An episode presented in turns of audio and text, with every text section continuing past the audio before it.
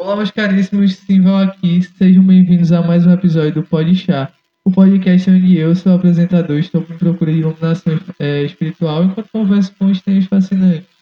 No episódio de hoje nós não teremos chá porque acabou meu chá.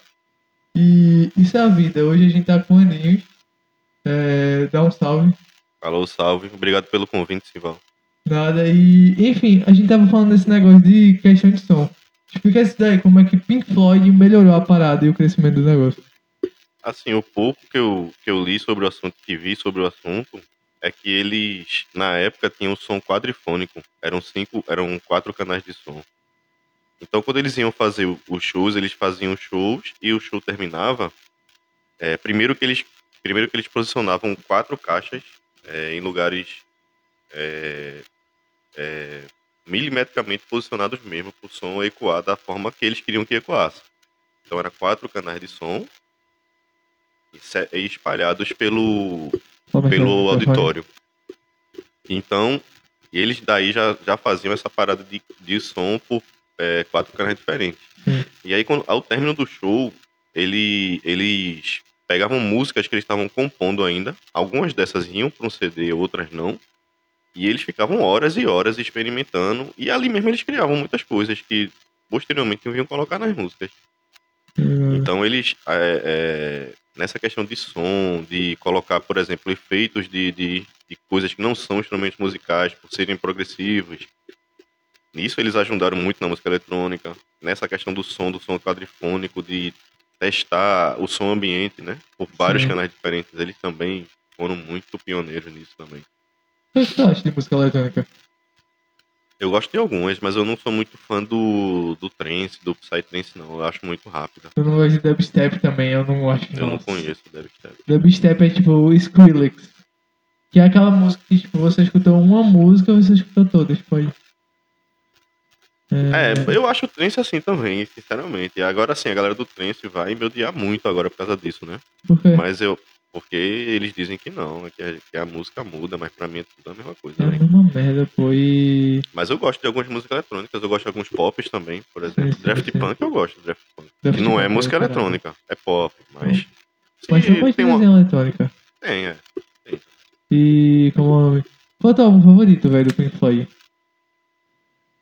Então, eu já te, eu não sei se tu lembra, mas eu te falei uma vez que meus gostos vão mudando com o tempo. Sim, né? claro. Eu acho que é todo mundo, na verdade. É, eu já tive como banda preferida Beatles, já tive Led Zeppelin. Hoje em dia, Sim. minha banda preferida é Pink Floyd. Mas assim, o gosto que eu tenho por Pink Floyd é difícil que alguma supere, velho. Eu acho Pink Floyd. Eu acho Pink Floyd que ele, ele transcende a música, velho. Pink Floyd é uma experiência de tudo, de letra, de música, de, de tudo. Você ouve uma música deles, é, é surreal. E, e, tipo, é meio que foda, véio, tipo, a música, é, aquela música, todas as músicas do The Dark Side of the Moon, velho, é, é um exemplo perfeito de Aquele disco, é, aquele disco é muito incrível. Aquele disco ele ganhou disco de platina em vários países, incluindo os Estados Unidos, que é bem preconceituoso. Sim. Foi muito preconceituoso muito tempo com o rock britânico, né? Os Beatles mesmo, ele para desbravar os Estados Unidos demorou muito. No começo ele só ganha, só tinha notoriedade na, na Europa mesmo. Sim. Mas eu, eu não gosto tanto de Beatles, não, velho, de verdade. Eu acho meio, sei lá. Eu, eu, eu gosto muito do, do, do Rolling Stones, por exemplo. Eles têm uma eu pegada. Eu não gosto de Rolling Stones. Por que, velho? Eu não gosto de Rolling Stones. Mick Jagger. Sabe como o Mick Jagger comeu a Luciana Gimenez? Como? O Mick Jagger comeu a Luciana Gimenez. Eu sabia, eu sabia, mas como eu não sei não. Ele comeu a Luciana Gimenez. Sim, não, isso eu sei. Ele tem filho com ela, parece. É, Se ele tem um tem filho. Ele tem oito filhos, na verdade, um com ela. Gosta de Rolling Stones? Eu não sei, não me agrada. Agora eu gosto de uma música deles muito, que é Paint Black. Gosto muito dessa música. Essa eu não escutei não. Paint Black? Ela é o, a trilha sonora de Full Metal Jacket, de Stanley Kubrick. Ela é a hum. música final do filme. Cara, eu não sabia, na moral. Pô, vou escutar depois. Juro por Deus, pode assistir o filme que você vai ver lá, que ela é a música final desse filme. Eu vou escutar. Agora, essa, agora um... Uma música que eu tava escutando esses dias, eu achei uma merda. Tu já assistiu Cobra Kai? Já. Tu achou o que, Cobra Kai? Não curti, eu parei. Bicho, eu curti pra caralho, tá ligado? É porque é uma malhação do Karatê. Você, eu acho que você assiste Cobra Kai pela nostalgia de Cobra Kai, tá ligado? É, de Cobra Kai é, não, do Karate Kid. Tem, tem disso, realmente. Tá ligado? Mas, tipo... É, e, e aí faz esse negócio meio malhação pra atrair um público mais jovem também. E como eu prefiro muito ainda Cobra Kai a Karate Kid, porque tipo, Karate Kid é muito o o Daniel é o bonzinho, ele é perfeito, ele é o imaculado. E o Cobra Kai dá, dá meio que dois lados da história, né? Porque senão ia ser muito do mesmo, né? Se continuasse é. a mesma coisa, né? Pois é, e aí, tipo, tem uma música do Cobra Kai, que não é do Cobra Kai, na verdade, do, do, do Def Leppard, que toca em Cobra Kai, que é uma bosta. Porque é, tipo, cinco minutos de riff de guitarra. Eu esqueci o nome da música, eu vou até procurar aqui. É... Eu tava, eu tava escutando ela esses no Spotify, velho. Mas, mas voltando à pergunta que tu me fez sobre o disco de Pink Floyd que eu mais gosto, né? Sim. Então, já foi o Dark Side, né? Até enjoar. Aí depois, é, eu gostei muito de escutar o Wish You Here. Apesar de ser bem inferior um pouco a, a Dark Side, né? Sim, sim. Aí tem um disco deles que eu acho que é um ou dois antes do Dark Side, chama Metal. É muito Mas bom. Eu nunca vi, não. É muito bom esse disco. Esse disco ele tem um lado A normal e o lado B uma música só, de 20 e poucos minutos. Caralho. É muito bom esse disco. É muito bom mesmo. Eles gravaram essa música na Grécia, num tipo um teatro abandonado na Grécia, da, da época da Grécia antiga, né? É muito bom. Eu me esqueci o nome da música agora. Mas esse disco é muito bom. Outro disco muito bom dele se chama Uma Guma também. Uma Guma não vou ver, não. O lado A dele é todo todo ao vivo e o lado B do estúdio. Sim, sim. É muito bom também. Assim, é, dificilmente, sempre pra escolher um, tem que escolher o Dark Side mesmo, mas. agora essa música de 20 e poucos minutos, né? O Echoes não, né? É não? Não, não lembro agora se é Echo. Echoes é 24 minutos de música, né? Bota, bota no. Bota no Spotify pra gente ver se é É porque se, eu acho que se gravar vai dar BO, tá ligado? Não, vai... não pra tocar, só pra gente ver o nome dele. Ah, o sim. Disco. Fala. Mas falando em relação a Beatles, nem a fase de estúdio deles tu gosta? Bicho, não é que eu não gosto de Beatles, eu gosto, mas eu não sou muito fã não, tá? Tipo, porque, como, beleza, eu entendo que eles têm essa vibe se passarem pelos bons mocinhos e serem aqueles garotos rebeldes, mas, sei lá, não me agrada, tá? Porque a gente pega um cara que batia na esposa, tipo, é, como John Lennon, que tinha uma relação de merda com o filho, e sendo esse puto hipócrita, querendo ser um cara paisão, super amoroso. É, e tinha aquele negócio dele da sociedade alternativa, né, também. E depois o. Raul Seixas imita também, né? Porque é. Ele, ele, é, ele canta aquela Imagine. Se você ouvir a letra de Imagine, você vai ver que é uma sociedade perfeita ali que ele canta. Isso né? é verdade, é uma sociedade muito top. Tu já leu Utopia do Thomas More? Não, nunca li não. Eu sei qual é o livro, mas nunca li não. Eu gostei, mas porra, velho. Eu fiquei com eu fiquei meio. Teve muita coisa que eu não gostei, tá ligado? Esse livro ele é base para o ao socialismo, né? E para o anarquismo também, tá ligado? Serve muito de base. E é, e é que a gente encontra o problema em modelos de economia assim. Porque são modelos que não são baseados na realidade, tá ligado? São modelos que, tipo. Porra, o, nome do, do álbum é Meadows, né? Meadow. Ah, Meadow. Meadow. M-E-D-L-E. Não sei ah, se são Meadow. dois Ds ou um D só. Vou apagar aqui mesmo. Vai apagar. Uhum.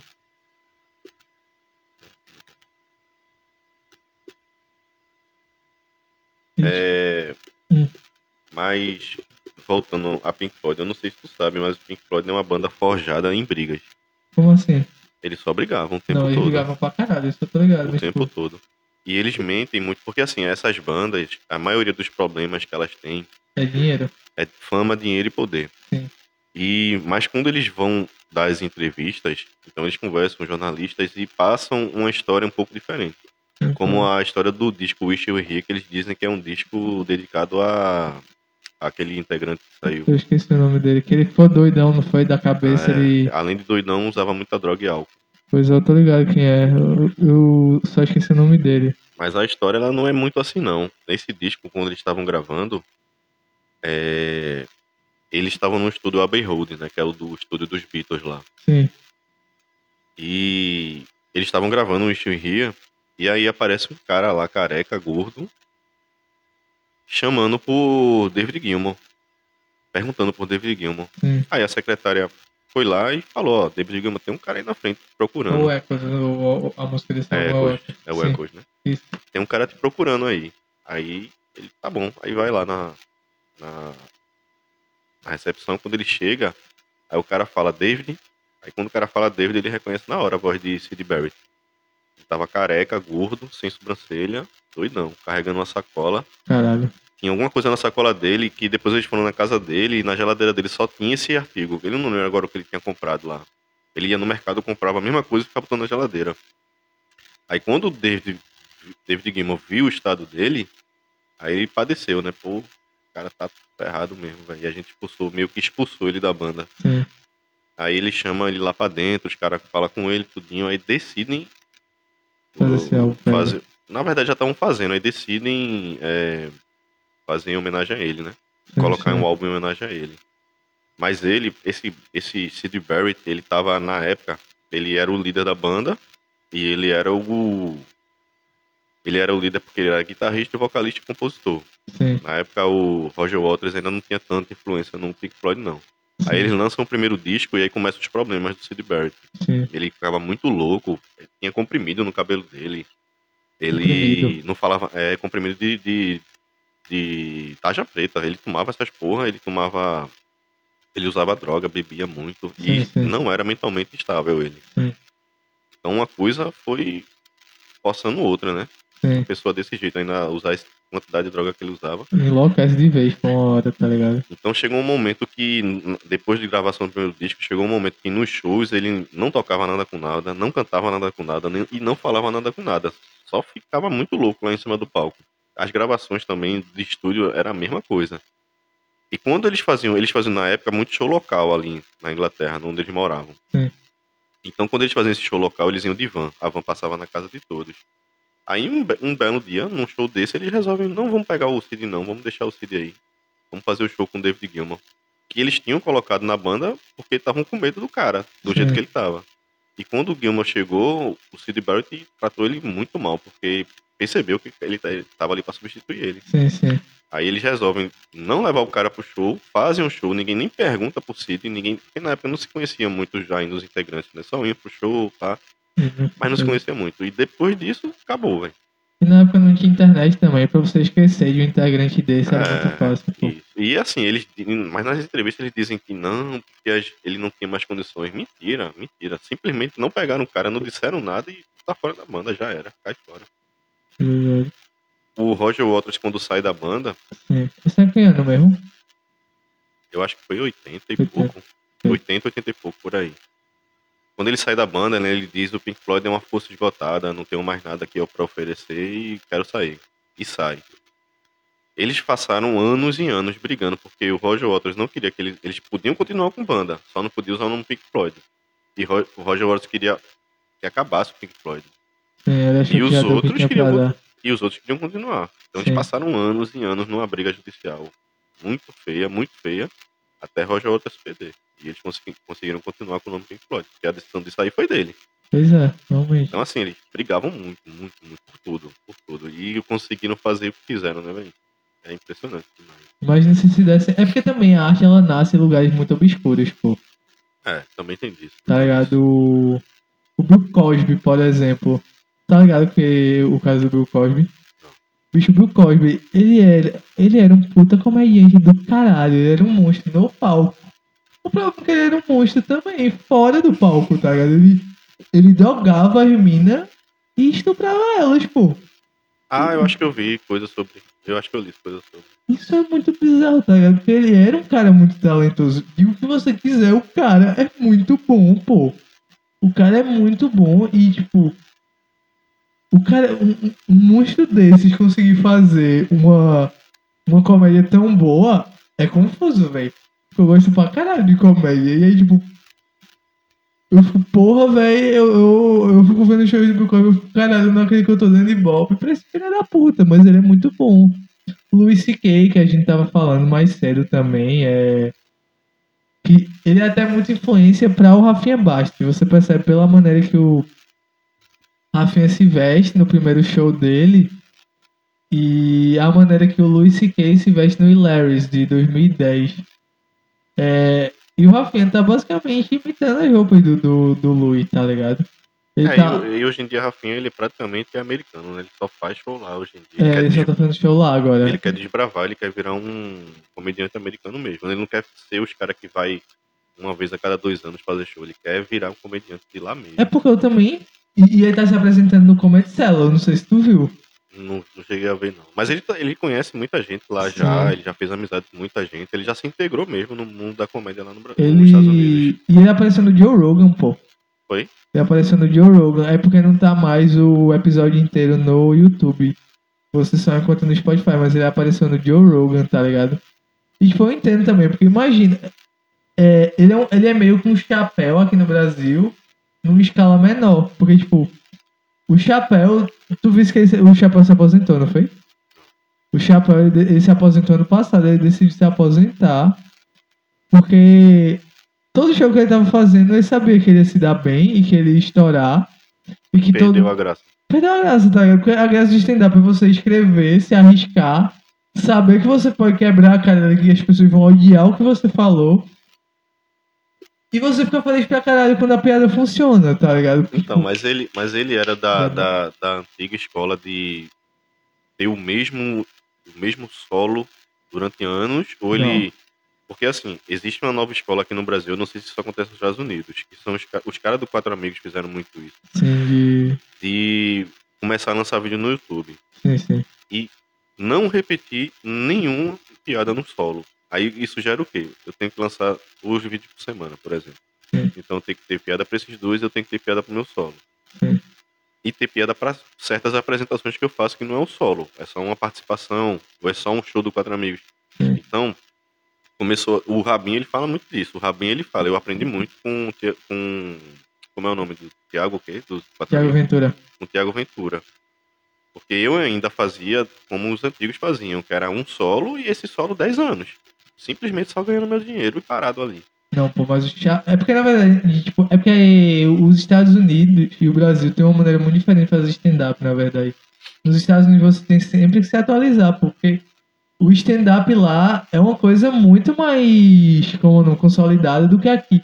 Lá se tem uma cultura de fazer stand-up, tanto é que você não vai é, punir uma pessoa por falar alguma coisa muito absurda em palco, como a gente fala aqui. Tipo, o Luis C.K. ele fez uma piada dizendo que ele faria sexo. Eu falei isso pra tu do, do episódio começar.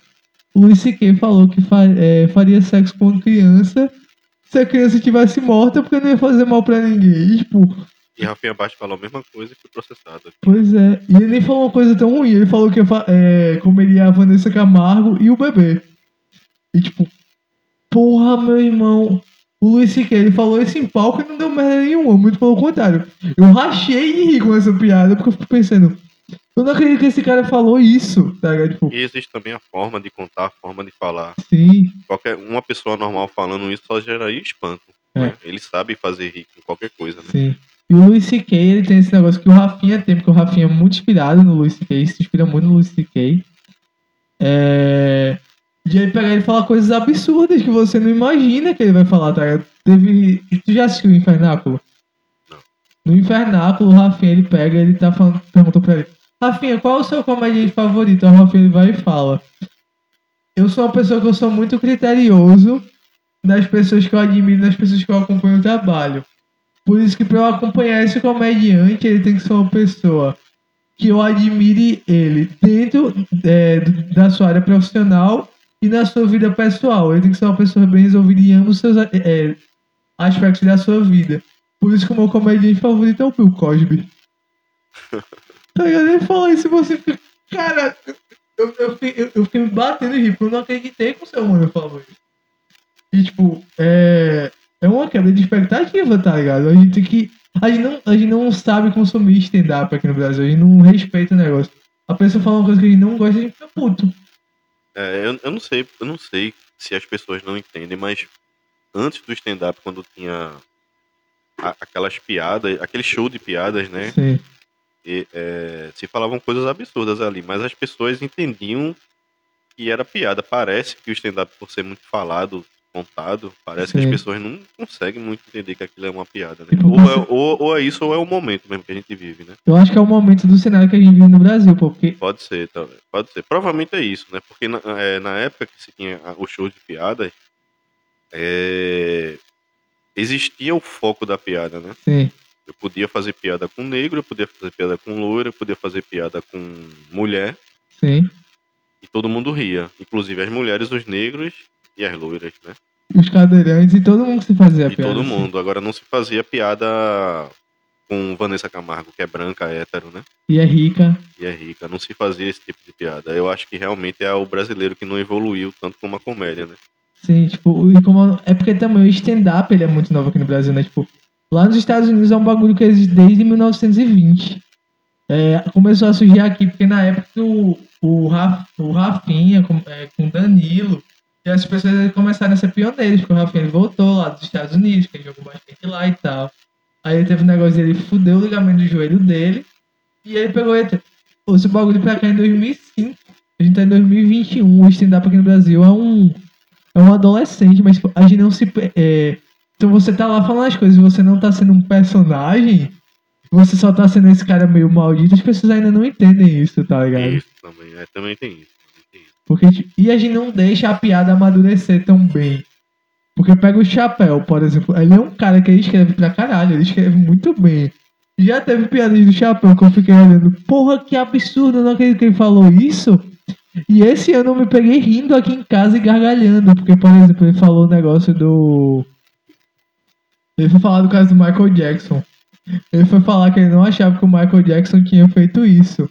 Mas caso ele tenha feito, olhando pelo lado bom das crianças, elas foram estupradas pelo Michael Jackson, não é um cara qualquer.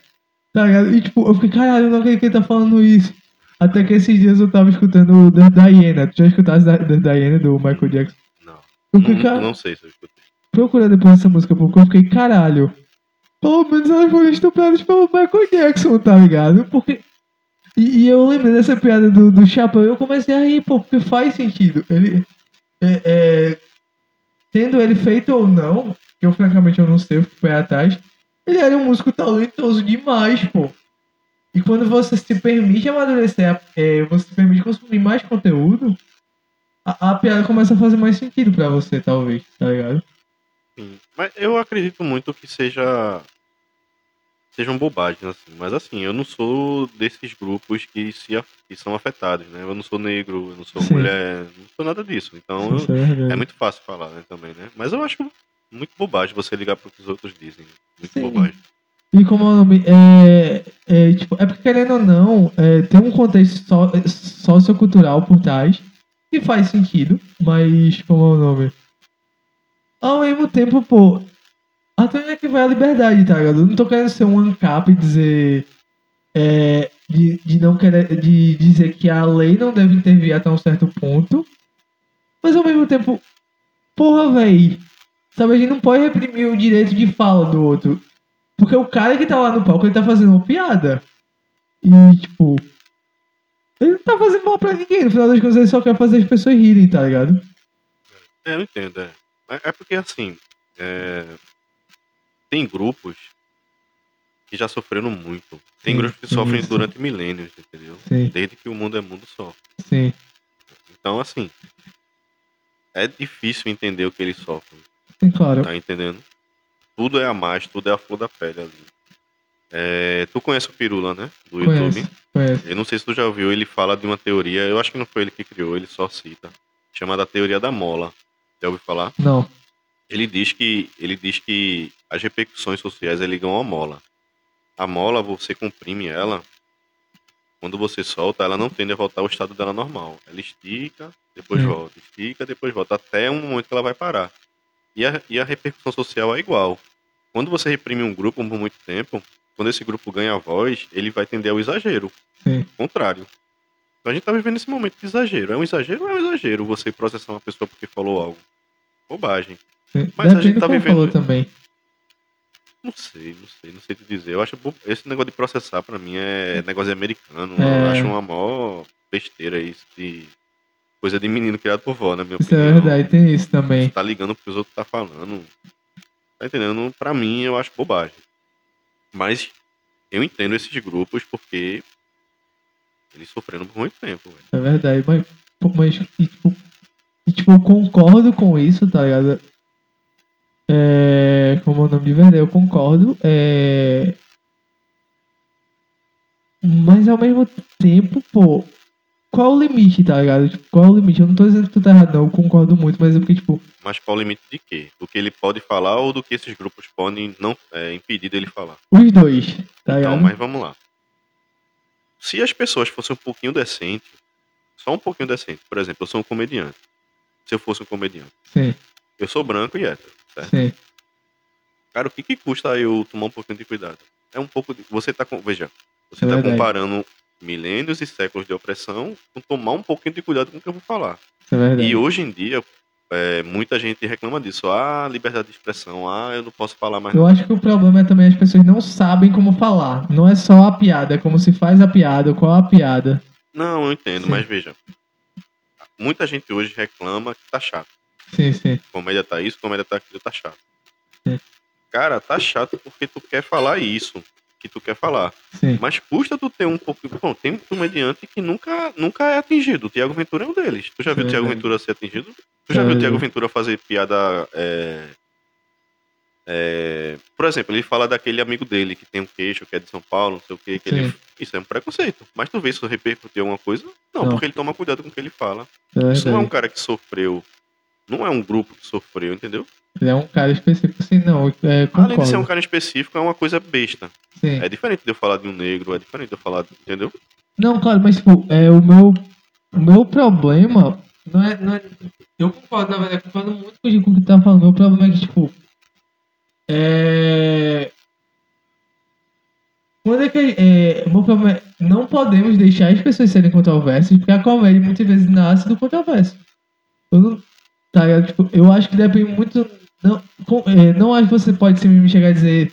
Vou fazer piada com uma pessoa só porque ela é negra. Eu não tô defendendo dizer que a opinião racista não é crime. Eu acho que é crime.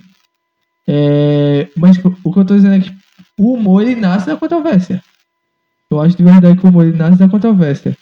Porque aí a gente vai. Já assistiu o, o Bill Burr, por exemplo, algum especial do Bill Burr? Não. Eu dificilmente consumo Stand-up gringo. É, não. Dificilmente. Eu Duas, gosto duas comédia. coisas que eu não consumo. Um, a comédia gringa é porque eu simplesmente não consumo, não tenho uma opinião formada. Sim. E, e, rap, e rap gringo, pra mim, é- Eu o de rap rap brasileiro. Mas eu também não sou muito fã não, mas pra mim o rap brasileiro é muito melhor do que o rap É porque ele fala mais do Radek que a gente conhece mais, na verdade. Não acho que nem é tanto ser melhor ou não. Mesmo assim, mesmo ele tendo, eles tendo criado, pra mim, é, o rap de São Paulo ele caiu como uma luva. O rap pra São Paulo ele caiu como uma Isso é luva. verdade. Pra mim, o Mano Brown ele é o maior rapper que já existiu na história. Não existe nada igual aquilo, não. Não tem quem peite o Mano Brown, não, pô. Ele é um cara que tem uma influência política muito grande. E ele mesmo diz, né? Eu saí da lama, o cara saiu da lama, tá? Sim. Tudo bem que os, os rappers americanos também saíram do, daqueles Sim. bairros, mas o cara saiu do Capão Redondo, velho. O, cara mora- o cara não tinha um tênis. E o cara consegue fazer uma letra daquela, É. entendeu? É. Ou, por exemplo, hoje você pega um trap pra escutar. Eu mal escuto. Mas É às vezes eu escuto um ou outro. Sei lá, eu não curto muito não de Eu também porque... não curto, não. Mas aí você pega um trap desse e você vê que tem muitas partes da- das letras que eles meio que inventam uma palavra porque não tem rima pra aquilo. Sim. Tá entendendo? E é tudo sobre ostentação, sobre ser rico, sobre usar drogas e pegar mulher, tá isso, ligado? isso. Mas você pegar um- uma letra de Mano Brown, ele sempre tem a palavra certa pra encaixar no final da frase pra fazer a rima. Ele não Sim. precisa inventar palavras, tá ligado? Sim, sim. É tipo, sei lá, janela, o cara fala janê, só pra, porque falou um E, aí combina para rimar, ele, ele come uma sílaba. Você perceber, tem muito disso no trap. sim. E o e Mano Brown ele consegue fazer a poesia dele perfeita, na métrica perfeita, cabe, as frases cabem perfeitamente na métrica da música dele. Tu viu que ele conversou com o Lula? Vi, vi. Eu vi a entrevista. é, eu não vi essa toda, mas eu vi a, de- a de Lula no Pode Pá toda. Tu também é do pau e pra tudo, eu achei do caralho. Tu achou o quê? Gostei, gostei, gostei. Eu sempre gostei de Lula, assim, como pessoa, Sim, independente sim. do político. Eu sempre achei ele bem do povo, assim. É porque ele é muito carismático, ele sabe Isso, conversar com o povo, tá Isso. ligado? Ele, ele, eu sempre, assim, gostei da pessoa dele. Muito antes de, acontecer tudo que aconteceu, tá ligado?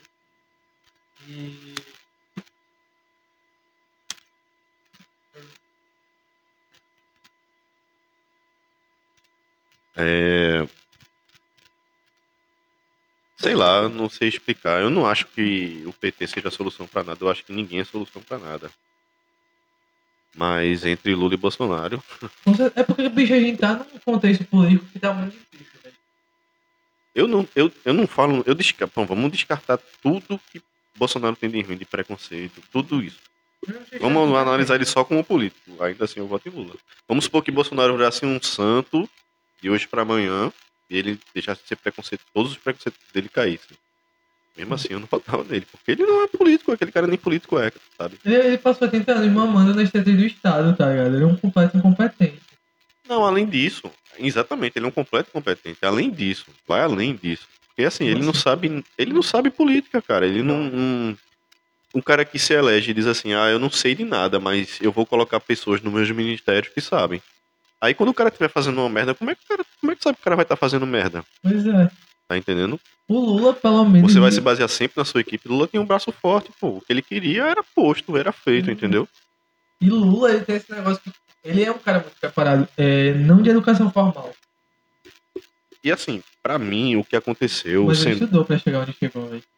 Eu não sei se ele estudou, mas ele. Bicho, ele estudou porque ele é um cara que ele consegue conversar com todo mundo, de todas as camadas da população. Pô.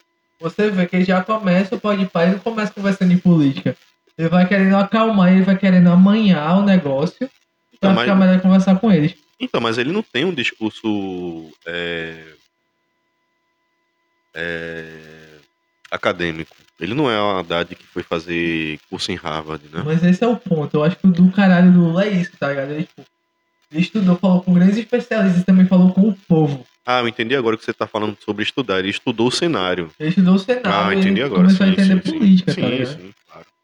Desde que, desde que o PT não era PT ainda, ele já era de grêmio, de, de greve, de tudo. Ele é um cara que ele sabe o que ele fala, tá? O foda é que, pra mim, o cenário político brasileiro atual é muito bipolar. Não sei se você concorda. Sim. Mas, mas o americano também é muito bipolar.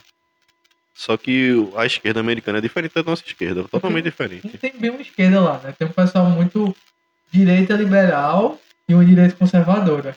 Não, não, tem esquerda. Mas não é a mesma esquerda da gente, não. Como assim? É uma esquerda classe média alta, branca. Muito, muito classe média. Em Nova York mesmo você encontra muito cara desse. Em Nova York, se você. Em Nova York, se você disser que você é cristão, você é massacrado. É verdade. É verdade. Um pessoal muito é muito artista que tem lá em Nova York também, é muito aspirante artista. É, eu assisti um. Los Angeles também tem. Eu isso. assisti um, um seriado uma vez que se chama Silicon Valley, é sobre programação. Sim. É, tem um certo ponto lá que uma, um cara lá, ele tá na empresa, ele é gay, casado, e ele trabalha pra empresa, e todo mundo vê, venera ele. Por, por, isso é um exagero. Só porque o cara é gay. Aí veneram ele. Porque é o exagero contrário. Antes se venerava o hétero, agora vamos venerar o gay. É o, é o fenômeno do esquerdo macho. Isso. E ele é, é, E ele é ateu. E ele não Sim. diz a ninguém. Aí chega um ponto que uma pessoa sem querer revela que ele é ateu. E ele passa a ser odiado na empresa. É uma, é uma sátira, mas existe, realmente existe, entendeu? Mas a esquerda, eu não sei explicar, mas a esquerda americana ela é diferente. Ela não é uma esquerda marxista. Entendeu? Aqui, porque ela é o beijo do capitalismo, na verdade. É, mas ela é uma esquerda progressista. Sim, é, sim. Ela defende direitos homossexuais, LGBT, defende negro. Sei lá, eu não sou. E ela se adapta. É porque nos Estados eu, eu, eu também não sabia disso. Eu, eu sabia há pouco tempo. Os Estados Unidos ele tem vários partidos. Só que esse, até agora. É, só que esses partidos escolhem aderir ou aos democratas ou aos republicanos. Então você concorre pelos democratas ou pelos republicanos. E a esquerda vai tudo pelo democrata e a direita pelo republicano. Mas mesmo assim, eu acho que muitas vezes eles acabam olhando. É porque eles se dividem muito por raça. Tu já percebeu isso? E já, aí eu acho já. que eles têm um. Eles não são miscigenados. Hoje em dia é mais, mas não são, né? Tão miscigenados, não. Eles não é, não é feito aqui no Brasil, não, pô. Não, não, não Eles é. têm uma cultura de um racismo muito grande, pô. Não, então, mas, mas veja só. O racismo, ele tem um racismo. Vamos, vamos colocar assim: o racismo. Existe um racismo. Vamos, vamos chamar de externo e interno. O que é o racismo externo? Sim. É.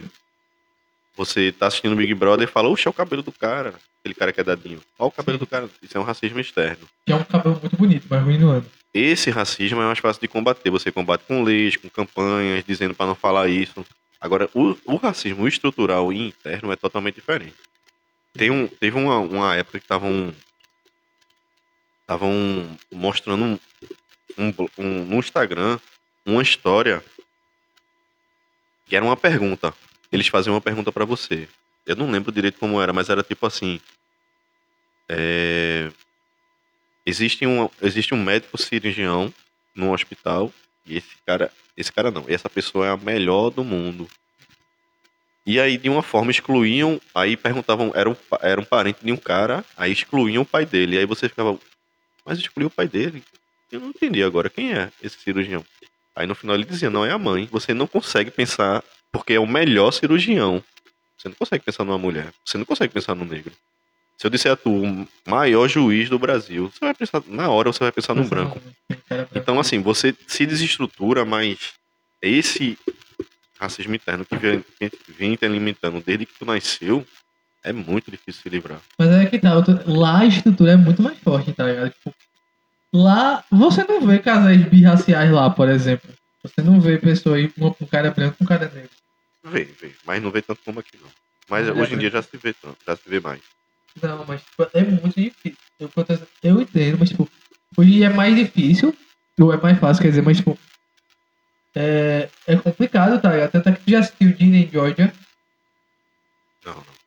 É, Dina em Georgia, é, lá tem a questão do barrismo, mas o que eu tô querendo dizer, Dina em Georgia de uma, fala de uma mãe, é a Georgia, e a filha dela, Virginia, ou Ginny. E tipo, tem muito esse negócio dela ser uma mulher birracial e ela é excluída tanto da comunidade branca quanto da comunidade negra. Porque pra o comunidade negra, ela é uma mulher branca, tá ligado? Ela é a mulher, ela é a mulher é negra mais branca que eles já viram, tem toda essa teta. E a comunidade branca não vê ela como uma mulher branca, vê ela como uma mulher negra e trata ela como uma mulher negra. Ela não sabe onde ela pertence, porque lá eles são muito barristas. Tá ligado? Eles não conseguem separar a parada. Hoje em dia a gente tá tendo uma representatividade disso. É... E sabe o povo, conhecido como um povo que é muito barrista também. O asiático, velho. Sim. Porque não tem negro, né? Não, mas é barrista tipo, entre a própria comunidade asiática, japonesa com japonês, ah, coreana sim, com é. coreano. É verdade. Tem um reality show que eu assisti uma vez, o Dating Around. Que, brother, eles são muito barristas, porque é, a comunidade filipina ela é muito excluída do resto da comunidade asiática. Porque, a, não sei se tá ligado, a Filipinas foi colonizada pela Espanha. Aí, geralmente, filipinos, eles têm nomes, tipo... Tem nomes espanhóis, tipo a Olivia Rodrigo. Sabe quem é a Olivia Rodrigo? Tô falando. Ela é uma cantora dos Estados Unidos, pop, é, que ela, é, ela tem descendência filipina. Mas o nome dela é um nome latino-americano. É um nome espanhol. Que é o é Olivia, né? E Rodrigo. É, e... Como é o nome? Dos, é, e eles têm a pele mais escura também, em comparação à comunidade, comunidade asiática. Aí tem esse reality show, Dating Around, que é muito bom, porque ele vai sair com uma menina que ela é chinesa, parece. Não lembro se ela é chinesa, ela é chinesa. E aí a menina ela vai e comenta, mas ela não comenta com nenhuma intenção racista não, tá? Ela vai comentar. Ah, você é filipino, né? Sou sim. Aí ela fala, eu percebi porque sua pele é mais escura. E aí fica um clima de cu o tempo inteiro durante o, é, o episódio. E é muito cringe, é muito constrangedor. Eu gosto por conta disso, né, desse episódio. Porque é, é uma comunidade que é muito bairrista. É, e beleza, tá melhorando lá. Porque, por exemplo, Cobra Kai. Cobra Kai é. A gente tem essa questão de povos de etnias diferentes se relacionando. Né? O Johnny namora com a Carmen, que é a, é a mãe do Miguel. E o. Como é o nome? O Miguel namora com a Sen, que é branca. O personagem do Ralph Macchio, Daniel LaRusso, eu acho que ele é um personagem. Eu não sei se o Ralph Macchio ele é italiano. É, eu vou até procurar isso daí. Mas como nome, tem uma questão da mesclagem é, que não tem aqui no Brasil. Tá ligado? É, e tá melhorando, mas ainda é muito barrista, pô. É muito difícil você ver casais famosos que é. são birraciais. Eles têm, eles têm as raças muito separadas. E os Estados Unidos, como ele tem uma invasão racial muito grande, assim, né? Tem japonês, tem, tem tudo lá, né? E... também, mas que é mais misturado. Aqui se misturou, aqui se misturou muito. E lá depende, porque lá é um país grande. Lá tem lugar tipo Alabama. Alabama, ah. pô, só tem gente branca. A gente, a gente, o Brasil ele é uma imitação, partes, assim, é uma imitação mal feita dos Estados Unidos, que já é um país bem bosta, né? Sim. E a gente tem uma imitação mal feita desse país bosta, né? Pois é, a gente pode idolar um país que tem séries de problemas de educação, de. Isso, recentemente eu, recentemente eu li coisas que dá medo, velho. Porque é, hoje em dia praticamente só existe duas carreiras nos Estados Unidos. Ou é mercado financeiro ou é programação. Sim. E fazer alguma outra coisa lá. E assim, é, a dívida estudantil lá tá um absurdo, assim, a pessoa, ela pede empréstimo para pagar a faculdade e não consegue se empregar e essa dívida se acumula e acabou a vida do cara. E aí o cara vai Isso lá tá virando uma epidemia, velho. E Uma vai virar epidemia. mercado, pô. Ou vai, vai trabalhar em mercado e depois gastando alguma coisa pra pagar o bagulho, porque tá difícil, pô. Então, quando a gente fala. Quando você pega, por exemplo, a música de Pink Floyd, é, Another Brick in the Wall, Sim, que ele fala, ele fala, ele, ele contesta a educação, que a educação ela só ensina as coisas técnicas para você ir pro mercado, né? sim. Ele é italiano, o Ralph Michael ele é italiano, enfim, continuando. E, e sempre existiu essa crítica ao ensino americano que você e o brasileiro é assim também, Sim. que te prepara tecnicamente pro mercado. Mas não te prepara Não educa. nada, assim, não, Não educa. educa. Sim. E hoje a gente vive o ápice disso. Não tem mais para onde piorar nos Estados Unidos, porque as pessoas não conseguem estudar. Aí lá muita gente se dá muito, quem se dá bem se dá muito bem porque vai pro mercado financeiro Sim. e se dá muito bem e ou vai virar programador. Eu, eu, eu vi um vídeo recentemente de Mundo Couto, não sei se tu viu, que é muito bom, velho. Ele fala ele fala assim, hoje em dia só tem duas programa, duas profissões. Ou você é programador ou você é TikToker. Porque se você for médico, você vai fazer dancinha no TikTok tentando vender. Isso é verdade. Se você for advogado, você vai fazer dancinha no TikTok. E só existe duas, duas profissões. É porque virou a internet, de certa forma, virou uma epidemia. Isso. Se a gente for parar pra pensar, a internet virou uma epidemia enorme, velho. É. Porque você não pode exercer o seu trabalho hoje em dia se você não faz Sem, rede social. Pois é, pô, você tem que vender o seu pão pela internet hoje em dia. No começo isso era voltado mais pro mercado de vendas, né? Mas hoje, Hoje em dia é pô. tudo, velho. Isso é. como- Você não existe fora da rede social, não existe. Isso é muito cruel, pô. Tipo, porra, velho. Tipo, isso, tá- isso gera. Isso gera epidemia em várias questões. Pra você. Como é o nome? Pra você vender o seu mercado hoje em dia, você tem que ser influencer, tá ligado? Tipo, e aí a gente tem muita gente viciada em tela. Gente que tá viciada. Porra, velho, isso gera, isso, isso gera um risco de vício em pornografia fudido. Eu não sei se tu percebeu que a pessoa ela corre para rede social para divulgar. Só que tem uma pequena minoria que dá muito certo e começa a ganhar muito seguidor. Se você perceber, essas pessoas, ela simplesmente deixam a profissão dela, porque ela começou a dar certo na rede social. É. Você pega a doutora Deolando mesmo, que é a esposa, era a ex-esposa do Kevin, que morreu. Sei quem é. Ela hoje é uma influência, ela é advogada. Hoje é uma influência praticamente. Ela Hum. ainda atua tudinho, mas com certeza ela ganha muito mais dinheiro como influência. E, e como advogada, com certeza ela só vai aceitar os casos que dá muito dinheiro. Tá, e, tipo, Ela hoje, não vai perder o tempo dela ganhando 10 mil reais no caso. É porque hoje em dia também é uma questão de ego, tá ligado? Não é só também. É uma questão do ego humano, pô. Não é só questão de você vender o seu pão, eu acho. Porque se fosse uma questão de você só vender o seu pão, pega o Andy como por exemplo, ele é um cara que ele é um ex-monge budista. É... Ele passou 10 anos vivendo na Índia, ele foi pro Himalaia, pro Tibete e tal. E hoje em dia ele é dono de um dos maiores, se não o maior aplicativo de meditação do mundo, que é o Headspace. O cara tem até série na Netflix e tal. Aí o perfil dele no, do Headspace no Instagram tem um milhão de seguidores, mas não é ele que cuida, não é ele que nada. O perfil dele mesmo, pessoal, ele não posta porra nenhuma. E ele tem 66 mil seguidores, tem muito mais tem muito influência por aí. Que, tipo, tem muito mais seguidor. Tipo a Luana. A Luana, que é a irmã do inutilismo, do Lucas Inutilismo. Sei, sei, sei. Ela tem 200 mil seguidores, 205 mil da última vez que eu verifiquei. É... E tipo, é, ou seja, não é uma questão só de você vender o seu pão, é uma questão de você se vender e você vender o seu ego, pô. É muito doentio isso daí, é muito problemático. É, e assim, falando de gerações, é, assim, eu tenho muita, eu tenho muita dificuldade de entender tua geração. Assim, eu acho, Eu eu acho muito estranho, muito Eu- estranho. Mas tudo você consegue ter um lado positivo. Por exemplo, a tua geração é a primeira geração que tanta gente pobre e negra consegue vencer. Isso é do caralho, isso é verdade, isso é do caralho. Você pega o Whindersson Nunes da vida, por exemplo. Caralho, como é que aquele bicho fez isso, velho? O cara tem 50 milhões de, inscritos no YouTube, velho. 43 e pouco, 50 e pouco é no Instagram, mas ainda assim é um cara gigante, pô. Não existe isso, cara. O cara faz, só faz vlog, velho. Quer dizer, só fazia vlog. Né? Hoje em dia ele tem uma estrutura de ele faz coisa de dança, ele faz música, ele, ele faz tem empresa, ele tem empresa de produção audiovisual também. O cara tem um jatinho, pô. É. Mas é, ele, ele fala assim, o jatinho eu tenho. Mas não é. Quando a gente fala jatinho, não é aquele jatinho que a gente vê nos Estados Unidos. Eu, pelo menos, eu acho que não. Mas é, é um jatinho bimotor normal, assim. Mas é um, mas é um jatinho, realmente. É, o modelo do jatinho dele é um bilhão e pouco, pô. Então, mas é já pensasse se tu tivesse que amanhã estar em São Paulo e depois de amanhã tu tivesse que estar no Amapá? Vai depender de linha aérea, de, de linha aérea comercial. Pois é. Não, mas, é mas complicado, o... realmente é complicado. Mas o tô dizendo é o cara, ele veio, de onde ele veio, o cara... É, e tem, tem um jatinho, ah, realmente é muito caro, né? Imagina caro, abastecer, pô. manter... Tudo. Sim. É, e tipo, pra você chegar a esse ponto, você teria que ser...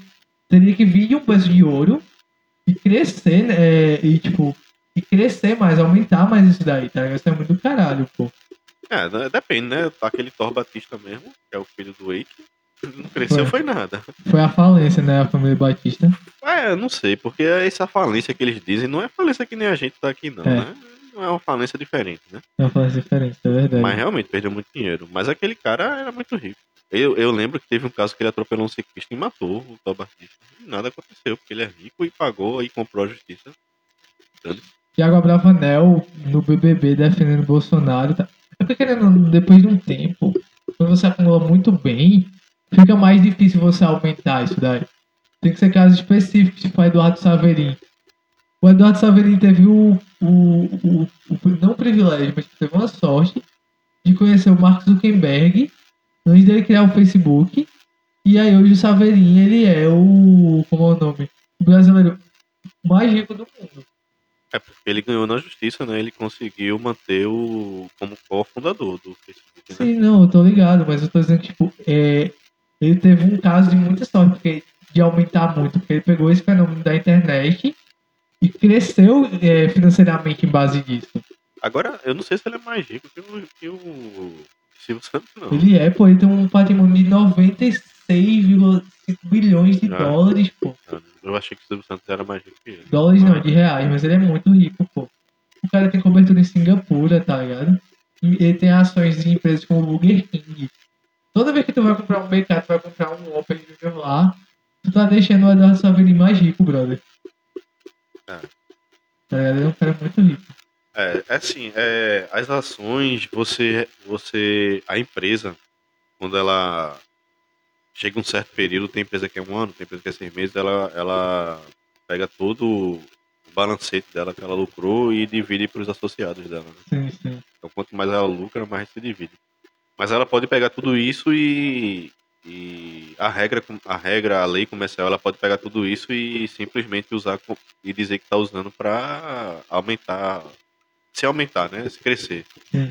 Mas se não tiver mais onde usar, isso é pego, isso é pego e dividido no acionista. Agora, conhecendo o mercado financeiro como eu conheço, a desgraça que é o mercado financeiro, com certeza eles se juntam entre si ali, os maiores acionistas, e não, vamos pegar o dinheiro mesmo e dando essa empresa. Tá ligado? Um negócio meio o Lobo de Wall Street. É, pronto, um filme excelente que eu até te indiquei uma vez, não sei se tu viu, é A Grande Aposta. A Grande Aposta, eu acho do caralho aquele filme. Caralho, é com a Margot é Robbie é que ela aparece. Oi? Não tem a aparição até da Margot ah, Robbie, do ah. Christian Bale também. Cara, ele explica a, crise americana de 2008 muito, muito facilmente.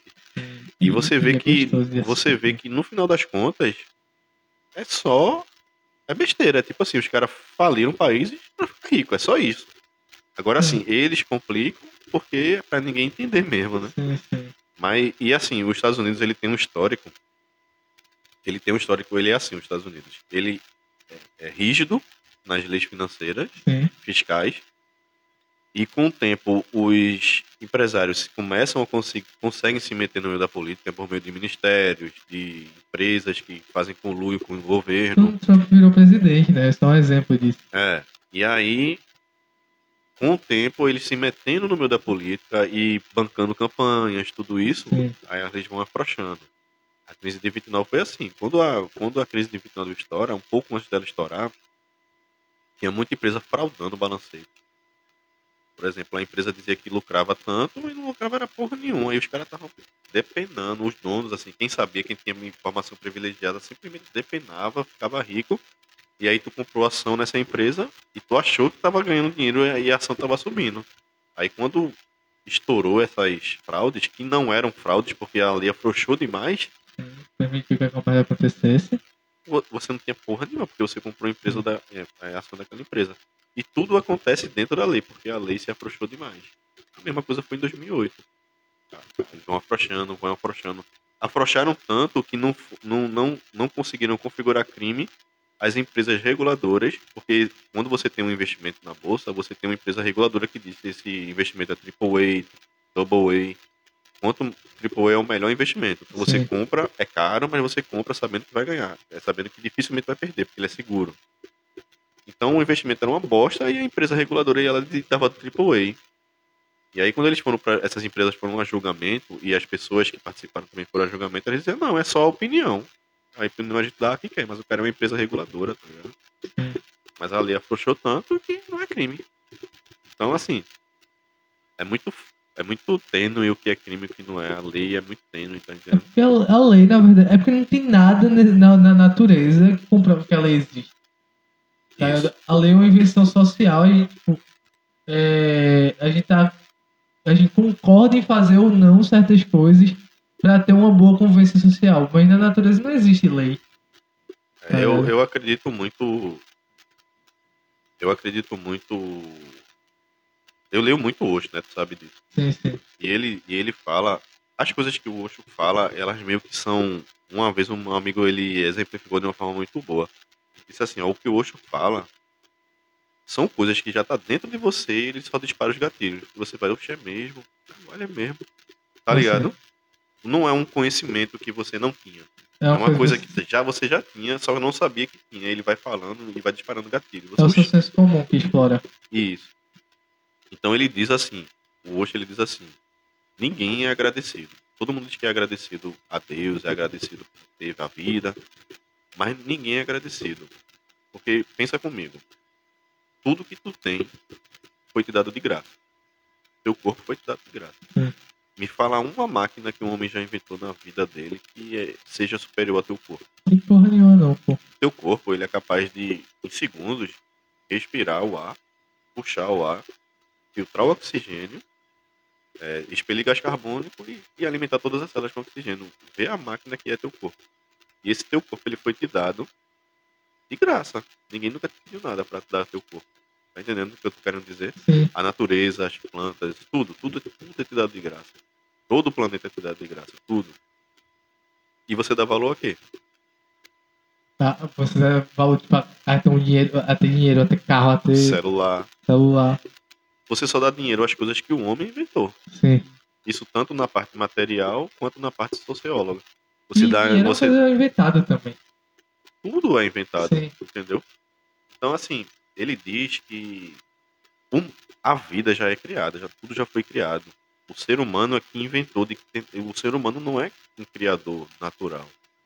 Né? A criação é uma cria, é, cria, é, é, é criativa naturalmente. Sim, sim. Tudo foi criado e ainda, ainda continua sendo criado. Sim. Então quando você chega nesse mundo, tudo já, já é lhe dado, você já é iluminado. Só que a sociedade ela vai colocando entulhos na sua mente e você vai acreditando naquilo e você cria um ego, que o ego nada mais é do que uma persona que você cria, não é você mesmo. É difícil entender isso, mas assim, ele diz assim.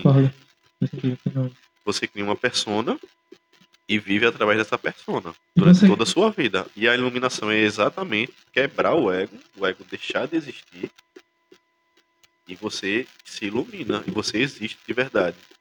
Então, se vamos supor que num mundo ideal que todos fossem iluminados, a gente não precisava de casa, a gente não precisava de carro, não precisava de nada. E não precisava nem de leis, porque todo mundo ia respeitar o, o espaço do, do outro. É um bagulho meio anarquista, né, velho? Tipo, Na verdade, não. É porque assim. Se eu vou parar pra pensar, anarquia tem muito disso, na verdade.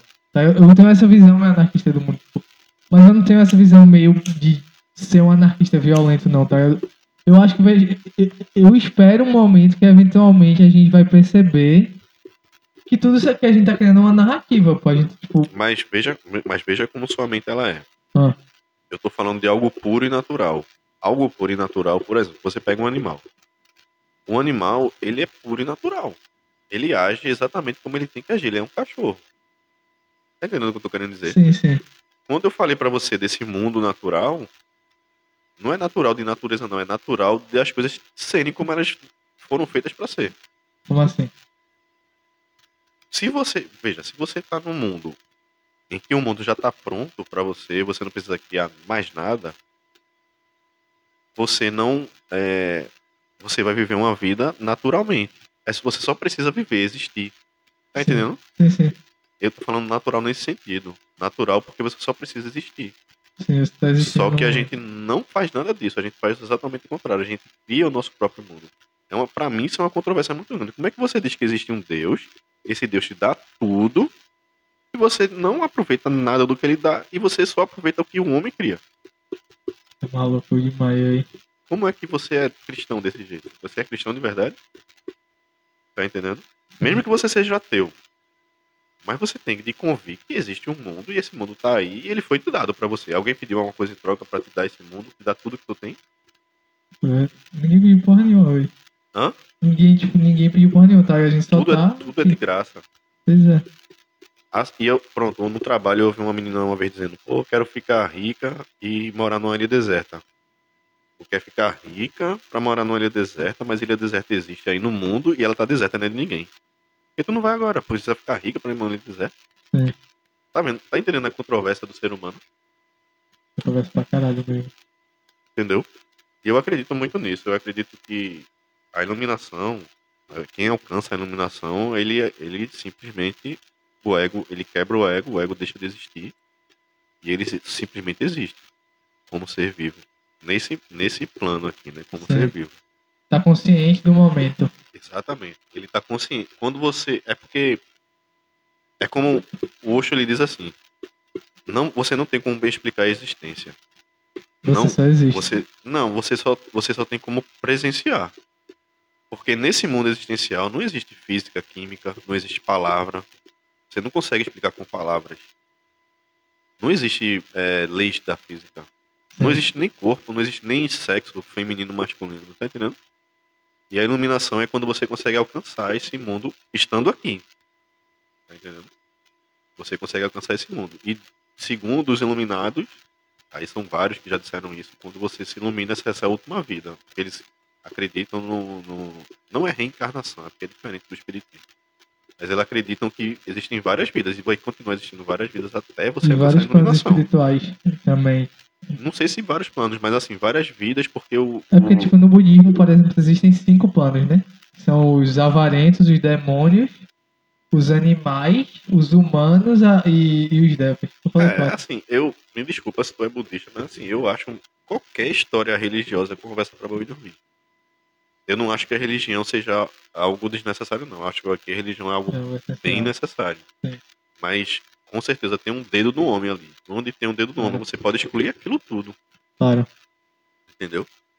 Mas entre religião e ciência, sin- sinceramente, eu fico com religião.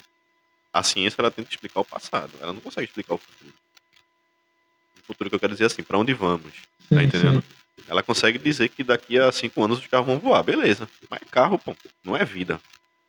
Mas ela consegue explicar o passado, ela consegue dizer de onde a gente veio, tudo. Sim. Mas a religião, ela tá sempre focando no futuro, para onde é que vamos, entendeu? Então, um completa a outra. No fundo, no fundo, um completa a outra. E uma não exclui a outra. A gente pode ter vindo dos, dos símios. Beleza, mas como é que tu sabe que não tem uma pessoa que criou os símios? E que criou tudo antes? Como é que tu sabe que a pessoa não criou aquela centelha do Big Bang? Que o universo todo era, era condensado numa centelha pequenininha. De massa quase infinita. Que explodiu e virou o universo. Por que não foi uma pessoa que criou? Uma pessoa não, né? Não- a criação não criou, a existência não criou Por aquilo. favor. Você não- Uma não exclui a outra e não existe. E assim, uma é tão arrogante quanto a outra, se você parar pra pensar. Sim, isso é, pra, isso é verdade pra caralho. É porque a, a ascensão da ciência ela é muito recente. Antigamente A era. religiosa não, já é antiga, mas se você pensar na ciência, ela é totalmente arrogante. Caralho, velho. Porque, veja, a gente trata as coisas que a ciência cria, como o celular, como até coisas na medicina, mesmo evoluções na medicina, como se fosse o santo grau da, da criação. Caramba, esse carro, Lamborghini, que carro. Cara, isso aí comparado ao universo inteiro, não é nada. Isso comparado a tu, não é nada. É uma, uma mera. Uma máquina, tá ligado? Não, a gente, a gente é uma máquina também. Sim, mas não, veja, a, a diferença, de, veja a diferença entre as máquinas. Sim. A gente é um peido no universo. O que é um carro pro universo? Porra, não é porra nenhuma, pô. Então a, a ciência é muito arrogante também, tá entendendo? É caralho, pô. Ela acha que descobriu o santo grau da vida e não, não descobriu bosta nenhuma. E, tipo, beleza que a ciência é muito importante, tá ligado? Mas, tipo, ao mesmo tempo é muito passageiro, como tudo na vida, pô. E esse negócio do ego que tu falou, é. A gente cria muito. A gente usa o ego muito pra criar narrativas, velho. E aí a ciência se usa dessa. dessa tipo, a gente cria uma, uma narrativa pra, pra ganhar uma certa confiança, mas não uma confiança real. Quando a gente, tipo, a gente se é, permite existir num momento é, de uma certa noção de insegurança, muitas vezes. Não insegurança, mas tipo, uma sensação de vulnerabilidade. E a gente não, é, a gente não se prende uma narrativa que a gente criou de nós mesmos. A gente tá muito mais presente. E tá muito mais seguro. A gente tem uma confiança é, que é muito válida. Agora, a confiança da ciência, é que nem tu falou, é muito arrogante, tá ligado? Tipo, não, mas, é, nem... mas é falso. É muito falso, sim, exatamente. Tudo que o homem cria é falso tudo que a gente quer falar. E não é nem que a ciência não é importante, tá ligado? Não é nem que a ciência não é importante, tem sua importância. Mas eu não tô dizendo que a ciência deve deixar de existir. Não, eu concordo, mas eu, dizendo, eu acho que eu tô concordando com o teu ponto a partir do momento que, tipo, é muito arrogante a partir do momento que, tipo, a ciência é, se percebe, muitas vezes a ciência se usa pra querer se perceber maior que tudo, mas é muito pequeno no grande esquema das coisas, pô. Não é que ela é muito, não é que ela é muito pequena a só, é, é que pequena, além da gente ser pequeno, a gente enxerga como se a gente fosse o centro do universo. Sim, sim. A gente não, não, não, não deixou de ser egocentrista. Sim, não, a gente, a gente, a gente só descobriu que o planeta da gente não é o centro do universo. Nem, uhum. nem no nosso sistema solar, só descobriu isso, mas a gente continua sendo o mesmo egocentrista. De sempre. E, tá entendendo? Sim. E eu não digo que assim, nada, eu não digo que nada deve deixar de existir, mas é, você tem que entender que você está aqui para viver e se divertir. Se divertir no sentido de viver é, em êxtase. Sim. Um iluminado ele vive em êxtase 100% do tempo dele. Não é, não é felicidade. A felicidade é um, é um sentimento inventado por nós. Ou inventado sim. já existe, mas é um sentimento de paz eterna, entendeu? Sim, sim. Você... É o que você, isso é o que você tem que buscar. A felicidade e a tristeza você Só existe enquanto o ego existe. Você tem essa clareza inabalável de da vida, Isso, porque você viu, você presenciou, você sentiu a existência, entendeu? Então, tem, tem relatos no livro do Osho. O Osho ele não escreve, né? Não sei se você já te disse isso. Já falasse. Ele não escreve, ele só fala. Aquilo são transcrições das, das, do que ele fala, né?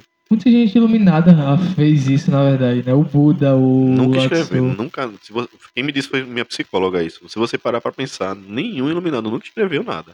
Sim. Jesus não escreveu nada, Sócrates não escreveu nada.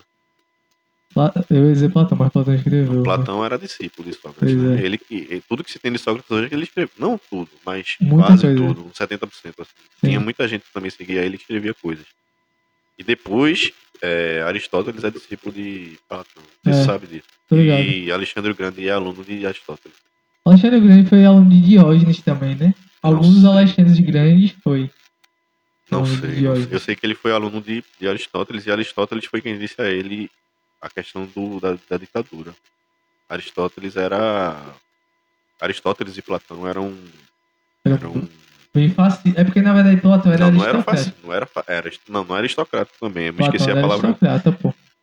Não, não é que ele não era aristocrata, mas o, o, pensamento dele era. Não é ditadura, porque não existia ditadura naquela época, eu não consigo lembrar da palavra. Mas quando você tem um, um, um ser só dominando a sociedade. Era monárquico, não. Não, também Teocrático não. também não. É, mais ou menos isso. Absolutista. É, é, absolutista, exatamente. Platão era totalmente contra a democracia, não sei se você sabe disso. Claro, porque foi, a, foi o mesmo regime que matou Sócrates, então ele via a democracia como essa ditadura da maioria.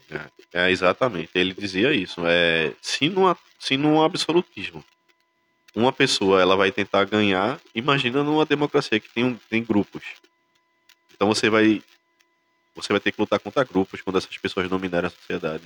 É muito mais difícil. Então ele tinha é, e, e depois isso vai ser aprimorado por Aristóteles. Né? Ele, ele diz que a sociedade, para funcionar, ela precisa de um ser iluminado dominando todos os outros. Porque as pessoas não são capazes de tomar suas próprias decisões.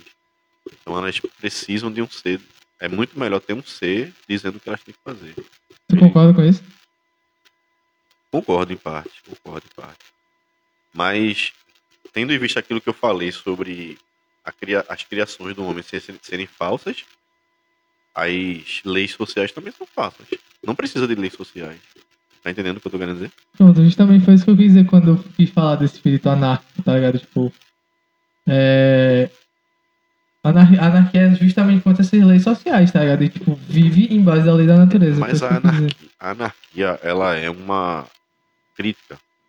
Tu, toda, todo movimento de filosofia e sociologia, essas são críticas. Sim, é Alguns deles tentaram dizer como é que seria a vida quando acabasse isso que ele criticava, como o comunismo, né? E deu merda. Mas a maioria delas se fundamentam em críticas. Se você pegar aquele cara que tu gosta, que escreve contra o casamento, que é americano.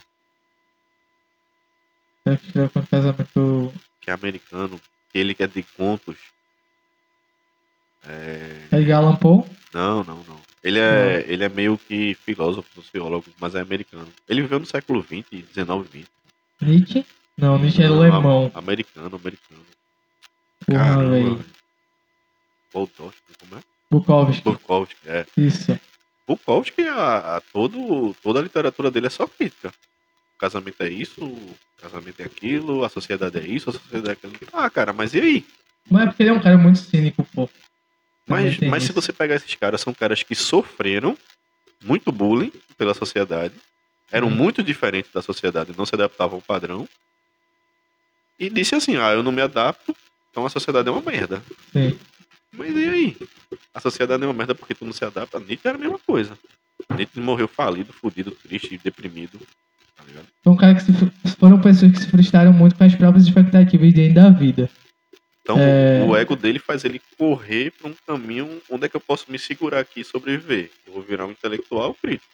E o, e o Bukowski, pra mim, um problema, tipo, é, eu, come, eu comecei a ter muito grande, muito grande com ele, um problema muito grande. Tipo, tô consumindo cada vez menos, apesar de ainda ler um pouco, é que ele criou essa narrativa mesmo dele ser um cara machão do caralho, tá ligado?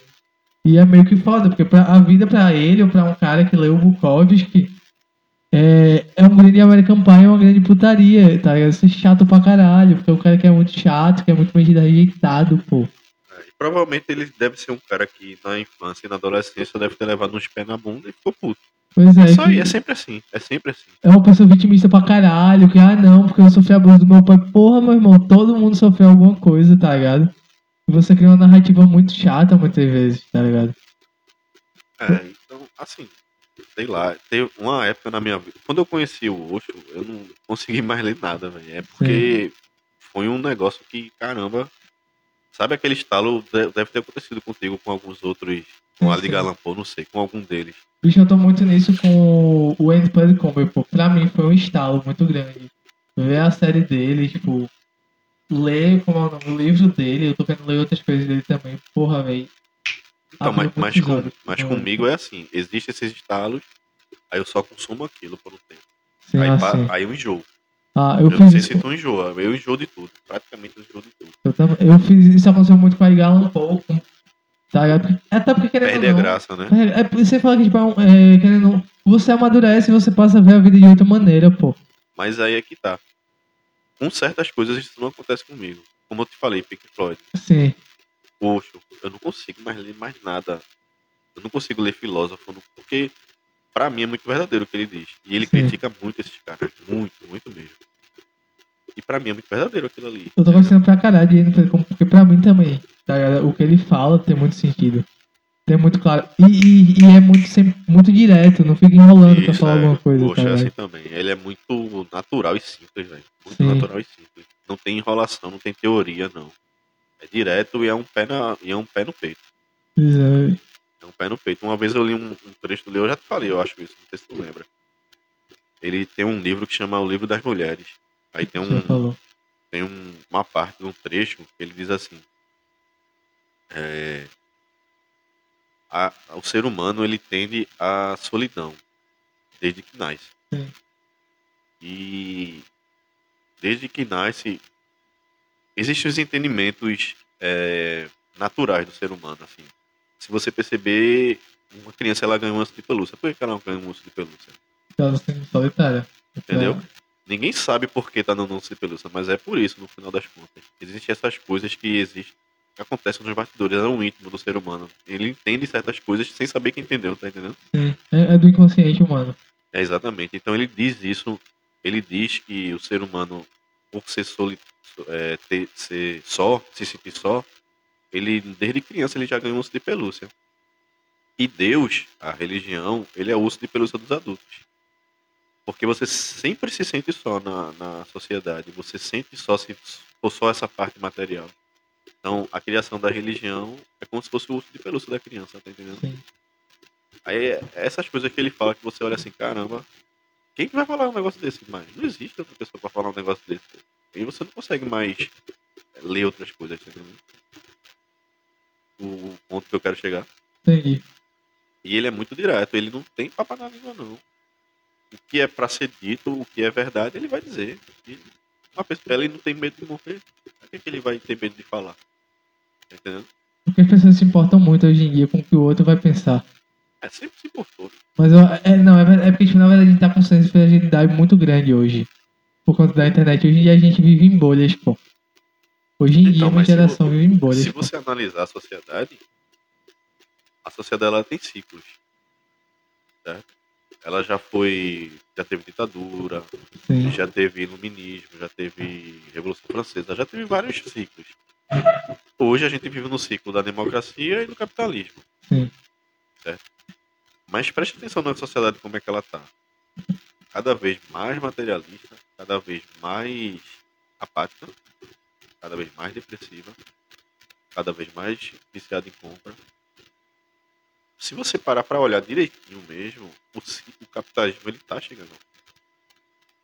Lógico que eu tô falando de idade de sociedade. Não é um negócio que dura 70 anos como ser humano, 80 anos.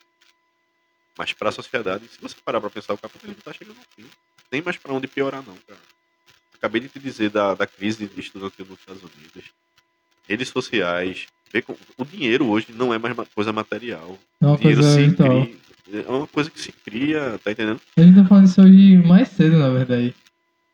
Isso, mas, por exemplo, você vai fazer uma, uma transação bilionária, você vai adquirir uma empresa. Não tem maleta de dinheiro com 20 bilhões. Esse dinheiro tá na internet. Sim. Tá entendendo? O dinheiro está se tornando algo muito subjetivo. Sim. Tá o Bitcoin, por exemplo, né? A criptomoeda. É um exemplo disso. Hoje em dia tá todo mundo criando moeda, pô. O Terry Crews, ele criou uma moeda dele uma época, eu não sei como é que tá isso hoje em dia. O número de doenças mentais, o número de depressão, Sim. o número de corrupção, o número de é, crimes, de modo geral, seja cibernético, seja crime físico. A sociedade ela tá chegando no ponto que vai ter que ter uma mudança. Vai ter que fazer alguma coisa diferente. Até por porra, velho. Mas as revoluções, para mim, as revoluções dos próximos séculos não vão ser revoluções é... violentas. Plaus... Nem, não é que não seja violenta, não vão ser plausíveis, porque violência tem várias formas de violência. É verdade. Mas ela não, por exemplo, a revolução marxista. Ah. Na verdade é de, de Stalin, de, de Lenin e Stalin. Ela foi uma revolução encabeçada por uma pessoa controlando outra. A revolução feminista não é assim. É algo como se fosse algo natural. Sim que acontece no, dentro de cada um de uma forma diferente. A revolução digital é a mesma coisa. É uma revolução, claro que é.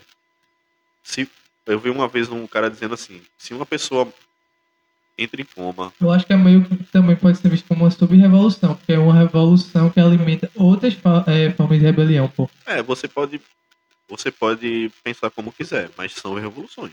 Sim, mas enfim, não, Você pode chamar como quiser. Pode ser uma super-revolução também, mas o mundo, o mundo tá mudando. Sim. Se, o, se você entrasse em coma em 1720, passasse, sei lá, 100 anos em coma, hipoteticamente, e acordasse em 1820, era o mesmo mundo. Se você entrou em coma nos anos 80 e acordou hoje, é um outro você mundo. vai pensar que tem outro planeta. É, tô, assim. Então, assim, são revoluções. São revoluções. E são violentas, de certa forma, sim. Tanto pro lado, por exemplo, a Revolução Feminina. Tanto pro lado das mulheres. As mulheres são, não se tornam violentas. Elas estão com ódio do homem. Aquilo é ódio. Vai dizer que não é ódio, é ódio. É o exagero que eu te falei, mas é ódio. E os homens, em defesa reacionária, se tornam violentos também. Que é o famoso incel. Isso.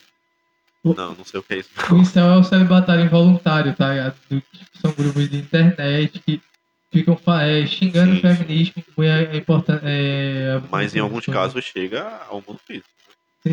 O, os moleque do Massacre Columbine, pô. É. Era um moleque incel, maluco mesmo, pô. Aí, Geralmente tipo, são reaça, bem doidão, né? São reaça bem doidão. Ou Ah, são pessoas que sofreram muito bullying na infância, Sim. né, nos Estados Unidos. Ou até aqui no Brasil, que teve um negócio de Suzano também, porque. Como, é porque ho- hoje em dia, velho. É, o- tem o fenômeno do esquerdo macho também, que já é em outro extremo, mas que é um cara tão escroto quanto o, o reaça em céu. Ele é ao contrário, no caso do, do, do Topzera. É, hétero o top. esquerdo, o, é, o esquerdo macho, tipo o Fiuk, pô. Ah, Pedindo desculpa por ser homem chato pra caralho. nossa senhora. Porra, velho. Ah, é isso que eu digo a tu. É isso que eu digo a tu. Vê como o ser humano ele não é capaz de criar. O esquerdo macho é uma reação. É Sim, uma reação. é uma reação. Uma reação não, não- passa de uma crítica. Eu tenho um negócio aqui que eu critico, eu vou fazer agora tudo ao contrário. O comunismo é isso. Sim. Eu existe o capitalismo, eu vou fazer tudo ao contrário do capitalismo. Tá entendendo? Sim. Ele não é capaz de criar um, um- a vida. Mas exatamente também faz diferente, né? Não, não, não.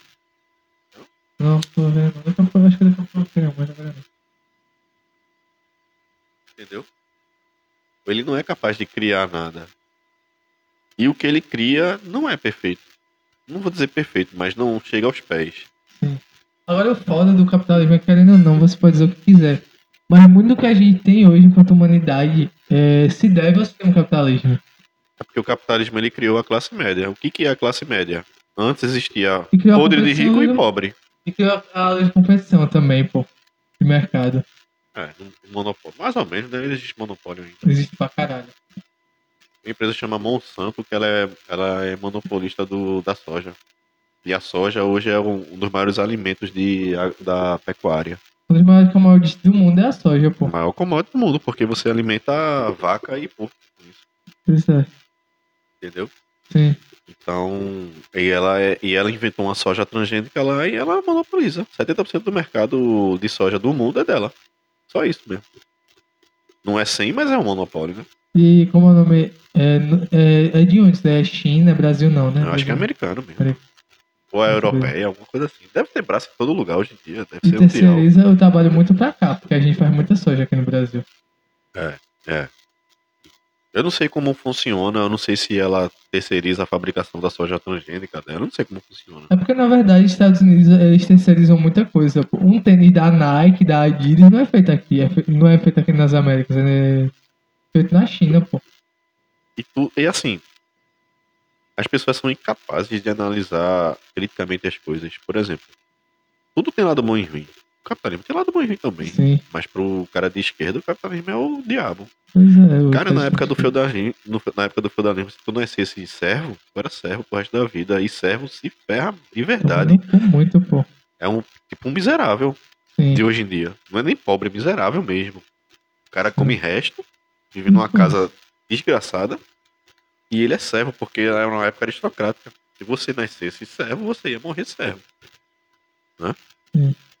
Então, assim, você vai dizer que é, é melhor? Eu queria ser servo, Não é nem fudendo, pô. entendeu? Então, assim, tudo tem lado bom e tem lado ruim. Agora, assim, não dá pra dizer que o capitalismo salvou a humanidade. Não, mas melhorou muita coisa, realmente. Já melhorou muita coisa. Sim. Piorou em muitas coisas também, mas é aquele negócio, tudo tem um lado bom e tem um lado ruim mesmo. Não é que ela piorou, ela criou outros problemas. Né? Sim. Ela criou outros problemas. Eu li um livro que chama A História da Riqueza da Humanidade. Esse livro é de um historiador, é muito foda esse livro, muito foda mesmo. Ele pega do século VIII e vai explicando a evolução da economia até a criação do capitalismo, Deu até o século XX. Caralho, né? Hã? Deu segredo pra caralho, né? É grande, velho. Eu não lembro quantas páginas tem, não, mas é bem grande. Eu li no celular esse livro, velho. Hum, e ele e muita gente acha que o capitalismo é criado na Revolução Industrial e não tem nada a ver, não tem nada disso. O capitalismo, ele sempre, a burguesia existe desde século VIII, IX, existia a burguesia. Só que a burguesia, ela não tinha poder político nem jurídico, nunca teve. Então, com o tempo vem acontecendo vários várias coisas que elas vão cada vez ficando mais mais ricas, mas continua sem poder porque era aristocrata. Ou você era do clero, ou você era da igreja. Não, do clero é, já é a igreja, né? Clero já é igreja. Já ou você era do clero, do clero, ou você era da nobreza. Um ou outro. Ou você não era porra nenhuma. Aí ele conta assim, por exemplo, Revolução Francesa. Quando a Revolução Francesa acontece, existem os três partidos, né? Sim. Geraldinos, jacobinos, né? Eu não lembro qual deles, mas um era o do povo, povo, povo, povo mesmo, povo pobre.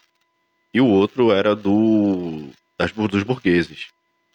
Na época da Revolução, eles eram todos unidos contra a aristocracia. É daí que nasce a esquerda e, e, e daí que a fama progressista da esquerda e a fama conservadora da direita. Sim. Porque a direita sempre quis, a, na época, conservar a monarquia. Hoje ela quer conservar o capitalismo, que é, mudou, né? Então, quando a, quando a esquerda ganha, quando os revolucionários ganham, esses três partidos começam a discutir quem vai tomar o poder. Aí vem Napoleão e toma o poder. E, e, quando Napoleão começa a conquistar outros, outros territórios, ele começa a, a desapropriar vários pequenos produtores, juntar as terras dele e dar para um grande agricultor. Isso já é a burguesia ganhando poder. Sim. Tá entendendo? A Revolução Protestante, ela é outro golpe do capitalismo. Porque antes, da, antes do protestantismo, era a, o clero que dominava, junto sim, com a nobreza. Sim. E era pecado ter dinheiro e acumular dinheiro. Esses caras tinham muito poder, mas não tinham dinheiro acumulado. E a, e a Revolução Protestante, um dos dizeres dela, que ela protesta contra católico, é dizer que não, agora a partir de agora não é mais pecado. Então essas pessoas passam a ser vistas na sociedade como endeusadas, Sim. não mais pecadores. E ela tira total poder da Igreja Católica. É, então não existe mais aristocracia.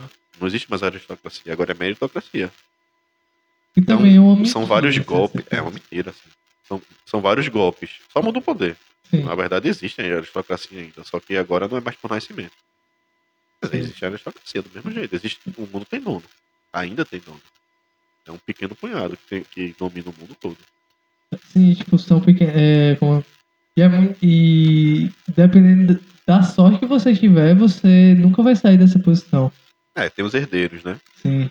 Mas, assim, eles dominam de várias formas, principalmente usando político. É por isso que eu não acredito no, no. É por isso que eu não acredito na Lava Jato, por exemplo. Como assim? Porque como é que o mundo capitalista funciona? O mundo empresarial e os banqueiros, eles ficam no bastidor financiando campanha, comprando político, principalmente legislador e principalmente o, o como é o, o, outro poder é legislativo, executivo, executivo, porque o executivo ele tem que dar o aval da lei no final. Sim. Ele pode vetar. Então eles compram esses caras e esses caras fazem lei para eles.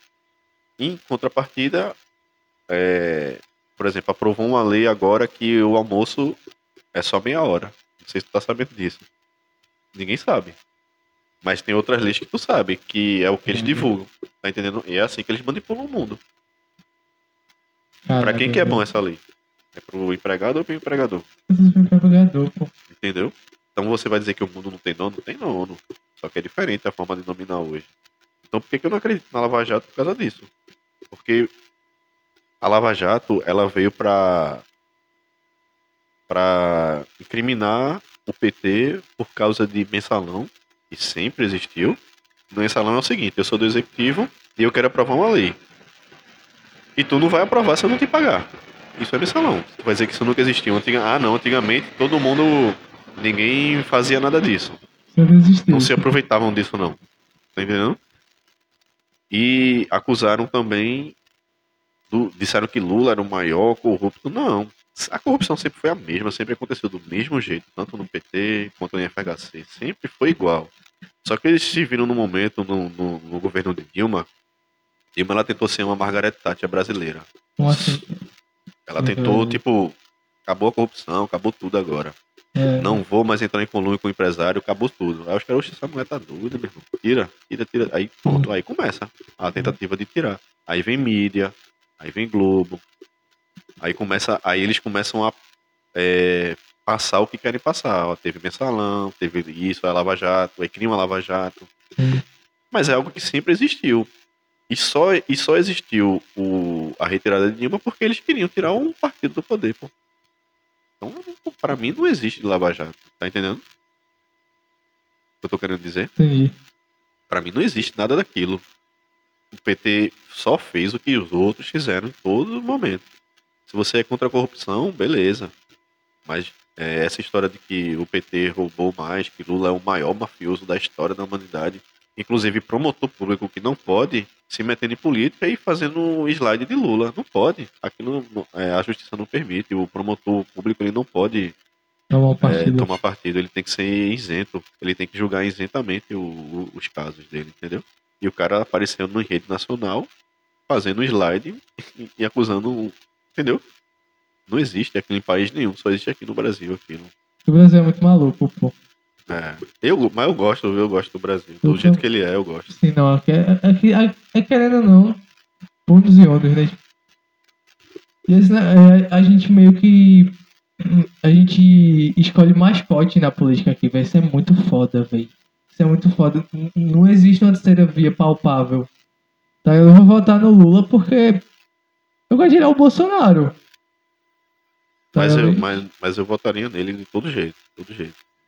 Porque ele foi o cara que soube, assim, como eu te falei. Ele deu muita oportunidade pro povo. Então, tudo que aconteceu na política sempre aconteceu. Sim. Então, se é pra mudar, se é. Nada mudou. Assim, a gente acha que mudou, mas nada mudou. Tu acha que o, o, os banqueiros iam deixar de ganhar o dele todo a cada quatro anos? Agora é FHC, ah, não vamos roubar, não. Não existe isso, tá entendendo? Sempre aconteceu, mas ele foi o cara que soube jogar. Ele fez, pô, vou dar um aeroporto aqui para a empresa tal, em contrapartida eu vou criar o ProUni. Em contrapartida eu vou abrir não sei quantas faculdades públicas. Ele jogou o jogo. Em, exatamente. Em contrapartida eu vou é, abrir muito curso técnico. Tu é pobre, pai de família, seis filhos, quase passando fome. Tu tem tempo de entrar na escola, se formar, entrar na faculdade, se formar para arrumar um emprego? Curso uhum. técnico. Você ganha uma bolsa, estuda dois anos, se forma e, o curso técnico ele já tem um, um, um acordo com alguma empresa. Quem se formar aqui, se for bem, já está empregado quando sair. Vê se isso não é uma jogada de. de uma jogada inteligente. Isso é jogada de negócio, pô. Entendeu? Então, assim, eu voto nele de novo, infelizmente, tá entendendo? Contra Bolsonaro, não contra Bolsonaro. Foi ele com o Ciro, eu voto nele. É porque Ciro também, eu não sei, eu acho Ciro meio. Não é a mesma coisa. Não é. Porque assim, você pode falar tudo de Lula. Mas o que Lula mais fala é botar comida na mesa, não pode existir fome. E ele fala e cumpre. E, como, e, e ele tenta nivelar as coisas também. Ele tenta nivelar Isso, as coisas. É. Como é, como é o nome daquele filósofo que ele escreveu aquele Vida Líquida, não sei o que líquido, um monte de livro desse? Como? Bauman. Bauman. Bauman. Eu não sei se tu sabe disso, mas Bauman ele visitou o Brasil antes de morrer. Acho que ele morreu já, não foi? Não, não sei se ele já morreu ou não, acho que já. Mas ele teve uma época que ele visitou o Brasil para estudar o fim da pobreza e da miséria no Brasil. Não um fim assim. Ele, no governo do PT, muita gente saiu da miséria e da pobreza, tá ligado? Sim. E ele veio para estudar isso e ele. A gente saiu do mapa da fome, pô. A gente voltou no governo Bolsonaro pro mapa da fome. Eu não sei se voltou, mas assim. Voltou, pô. Voltou, né? Voltou. Sim, ele faleceu em 2017. Pronto. Aí o que, que acontece? Ele veio estudar isso, estudar esse fenômeno social de mudança do Brasil. E ele chegou ao ponto que se estimou que mais ou menos 22 milhões de pessoas saíram da miséria e da pobreza. E, isso, e ele diz, isso nunca aconteceu na história da humanidade. Em país nenhum. Nunca. Tá entendendo? O cara é da casa do caramba, não sei nem de onde ele é. Se ele é europeu, não sei de onde ele é. Ele é europeu. Ele é alemão. O cara não tem nada a ver com o PT, nada. E ele veio aqui e falou isso, estudou e falou isso, entendeu? E como é um... sociólogo. Como sociólogo, ele é sociólogo, né? E é um fenômeno muito grande, porque como é, o Lula ele é um dos políticos mais respeitados do mundo, pô. Entendeu? Ele vai é, em Assembleia é Europeia. Também. Ele é um cara que vai pra Assembleia Europeia, o pessoal da Europa paga pau pro Lula, bate pau, pau pro Lula, pô. Já Bolsonaro. É um cara extremamente. Ele é um panguão, tá ligado? Pessoas... E quem é que vai respeitar também? O cara é um completo moleque, pô. Um completo imbecil. É, tá é assim. Ele, pra mim, ainda não tem igual, não. Nem Ciro. Ciro é um oportunista do caramba, na minha é. opinião. Quando, é, quando o PT tá ferrado, ele mete o pau no PT, porque é bom pra ele. Quando o PT tá bem. Quando ele... o PT tá bem, ele se alia ao PT, entendeu? E, e, e, ele teve esse negócio de poder começar a se associar ao MBL, uma época e tal. Nossa, ali é o pior dos piores do mundo, velho. Pelo amor de Deus.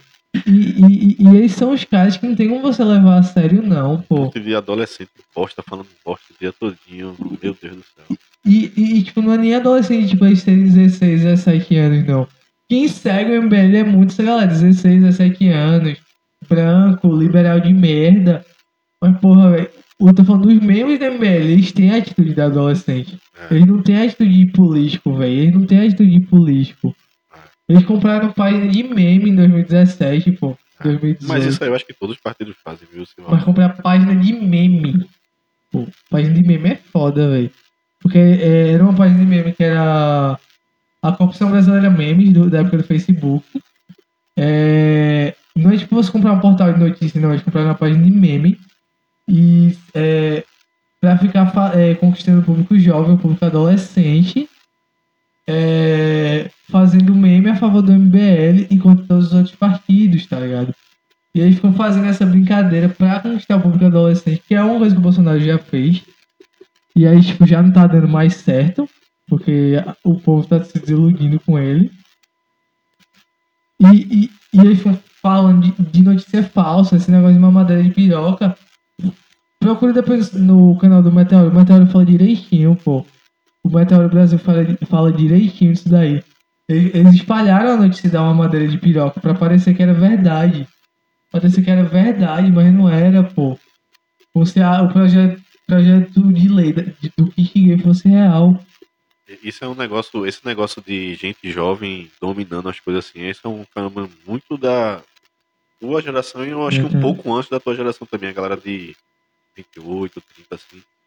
Hoje, por exemplo, na minha profissão de programador, hoje, se eu entrar numa empresa, é capaz de meu chefe ter 23 anos, velho. O CEO da minha empresa ter 25, 26, tá ligado? Sim. Isso tá generalizando, tá, tá invertendo as coisas.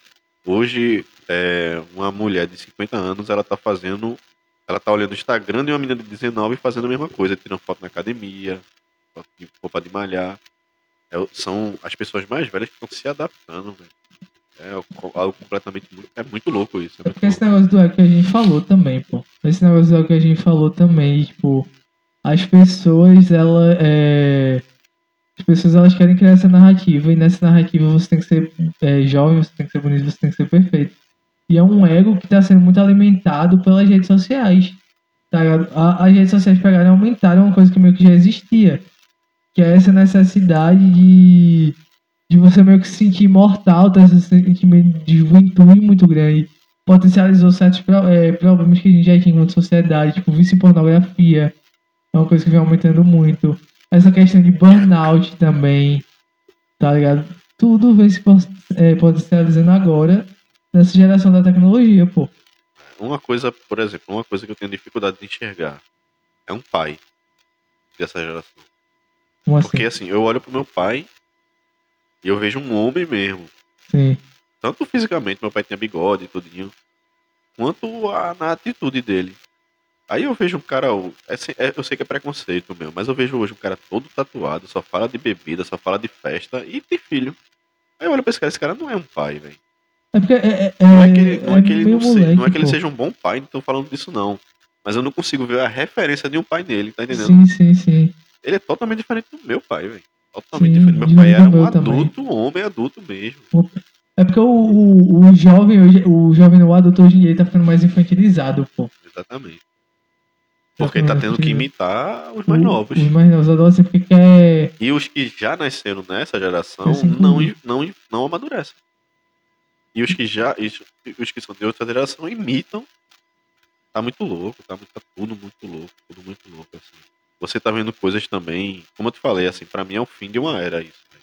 Não tem mais pra onde correr, não. Daqui a alguns anos vai ter alguma coisa muito catastrófica aí. Por tudo, não só por, pelo capitalismo que eu falei, pelas atitudes, pelas redes sociais, pela revolução feminista, pela revolução econômica, o dinheiro como está hoje em dia. Então vai chegar num ponto que.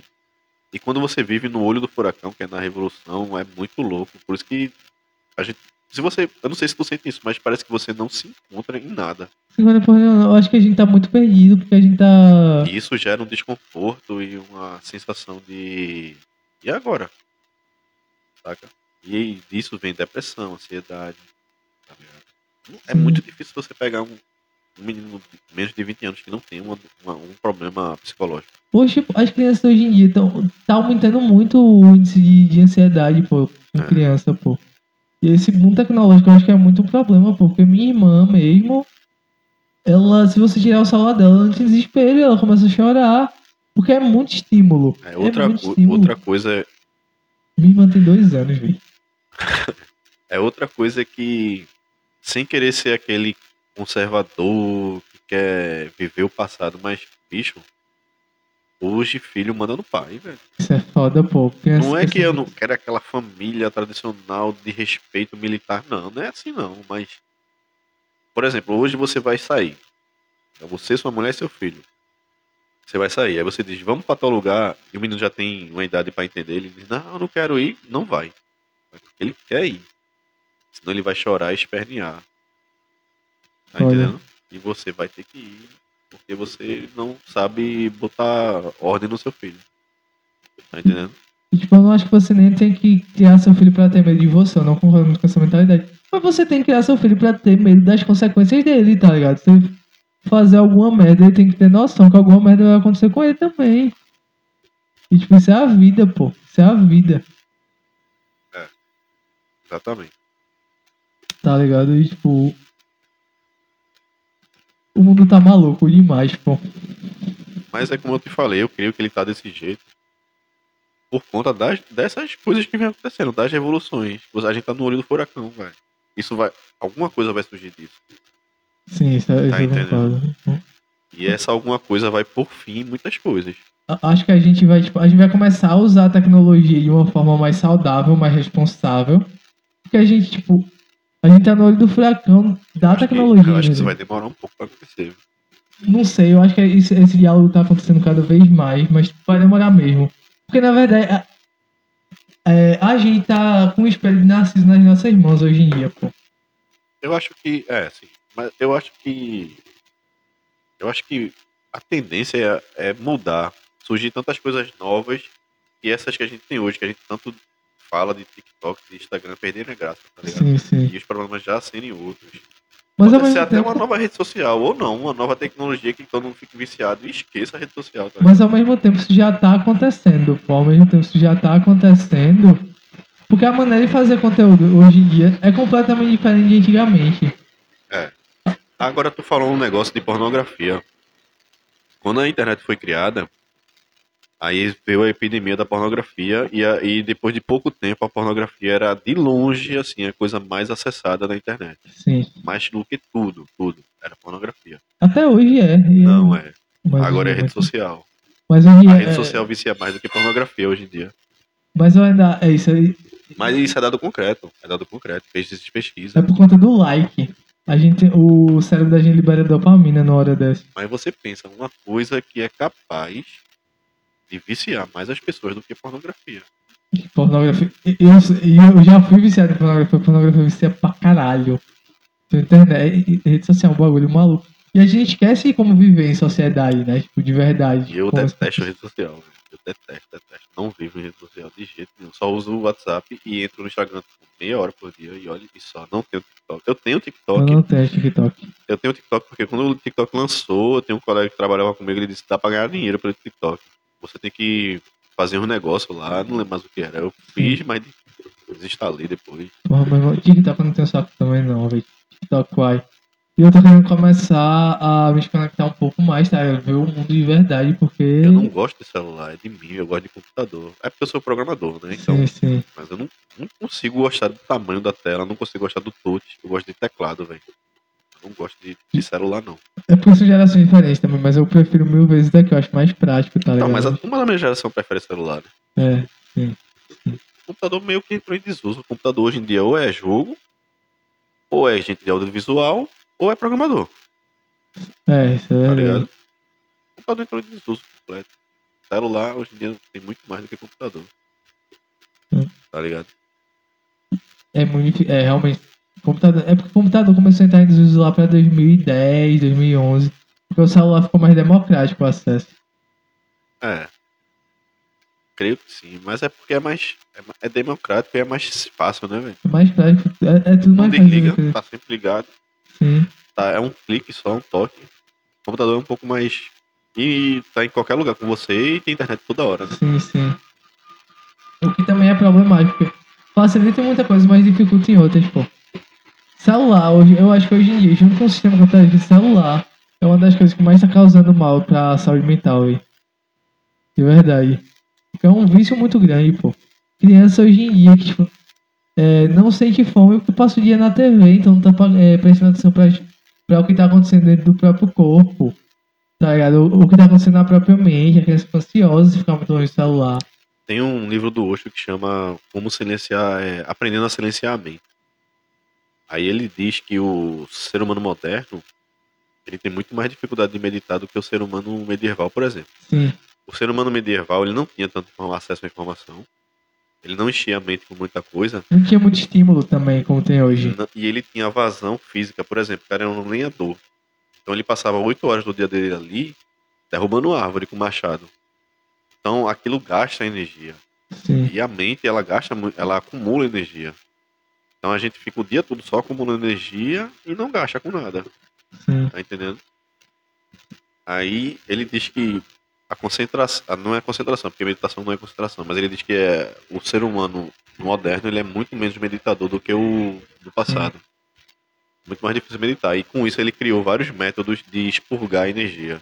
Gritar, um monte de coisa assim. Tá São meditações modernas. É bem interessante esse livro. E como esse negócio de tipo, a gente.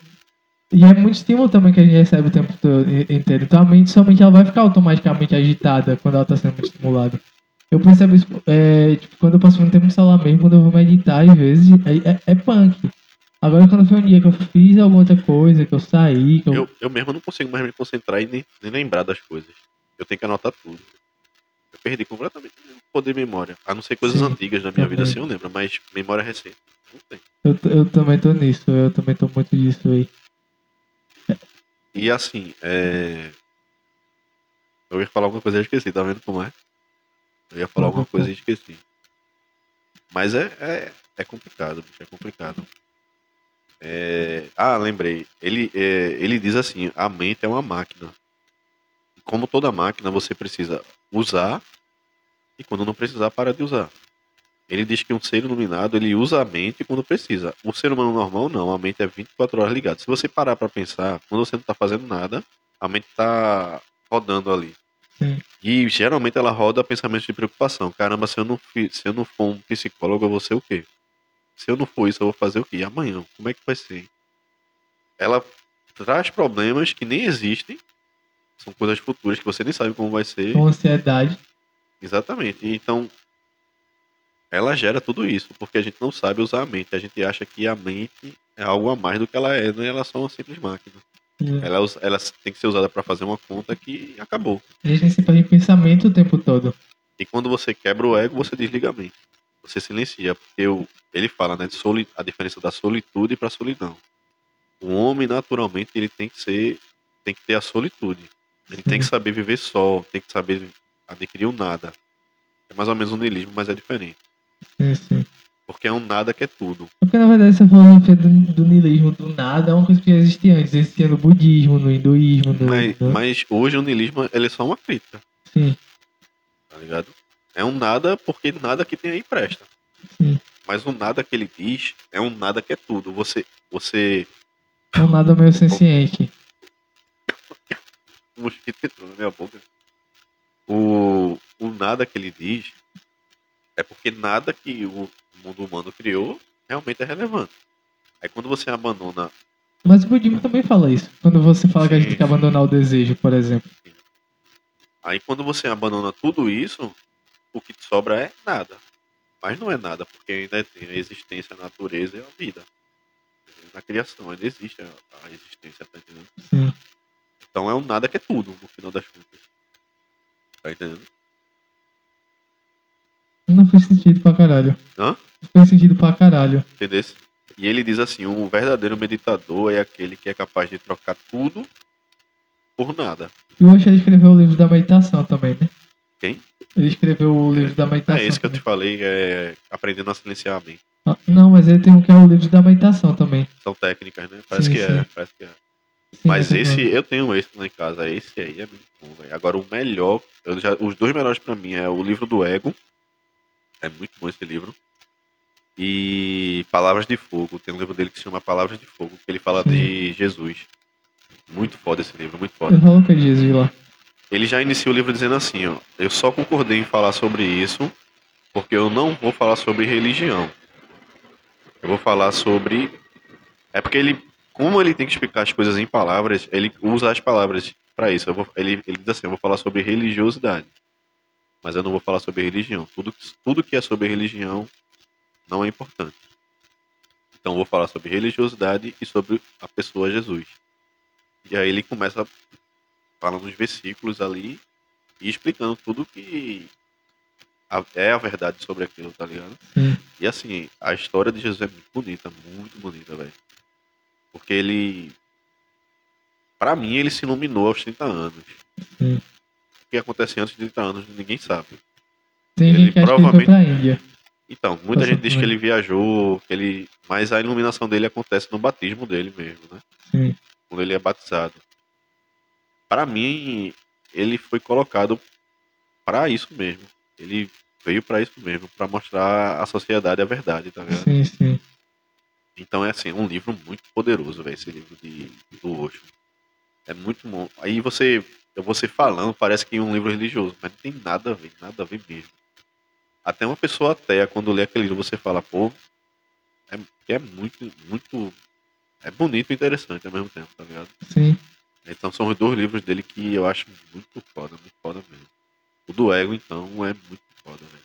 Porque ele vai falando sobre a construção do ego em si. Que é uma persona mesmo, tá ligado? Sim, sim. E a sociedade vai te moldando.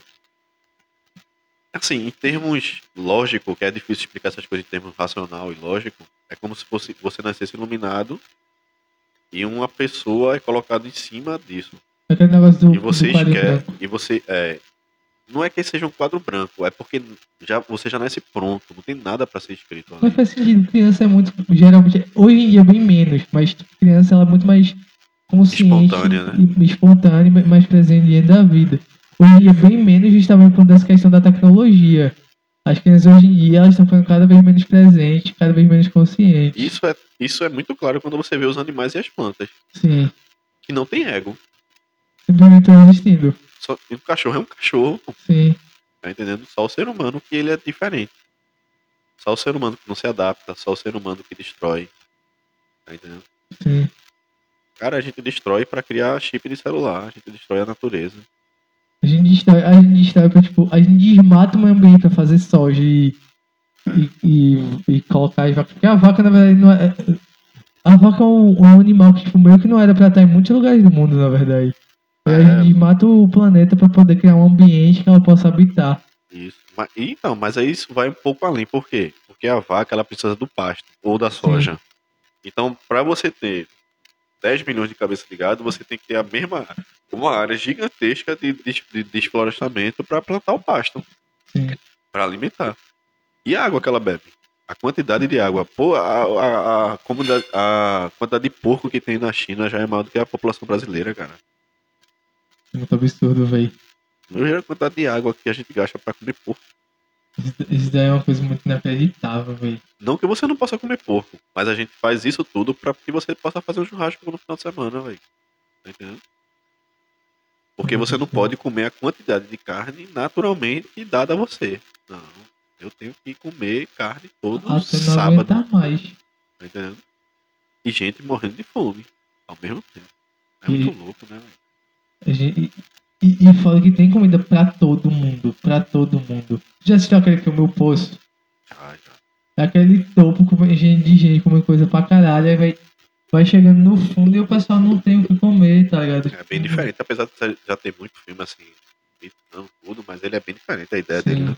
É bem interessante. Fala de canibalismo e tudo mais, é muito maluco tudo ali, velho. É, sobrevivência, né? Sim. E a gente faz coisas terríveis pra sobreviver, aí que você vê como a gente é bicho, velho. É necessário pra poder sobreviver. Isso não põe um pedaço de papel, velho. Um pedaço de papel que ao mesmo tempo que não vale nada, vale tudo, brother. Mas se você parte, parte do pressuposto de que você tá aqui só pra se iluminar, e que isso aqui nada importa, se você... nada importa, nada importa. Sim. Nem um estupro. Nada importa, nada importa. Nem sofrimento, nada. Porque um dia você vai morrer e vai acordar em outra vida e não vai lembrar de nada. E numa outra vida você pode ser uma mulher negra e na outra você pode ser um bolsonarista. Tá entendendo? Sim. É difícil. É difícil ah, é assimilar essas coisas. Isso é muito complicado. Pô. Mas é difícil assimilar. Você tenta assimilar essas coisas com a lógica, mas não é uma coisa que você entende, né? Sim. Você tenta assimilar só com a lógica e com o raciocínio, mas não é algo que você entende.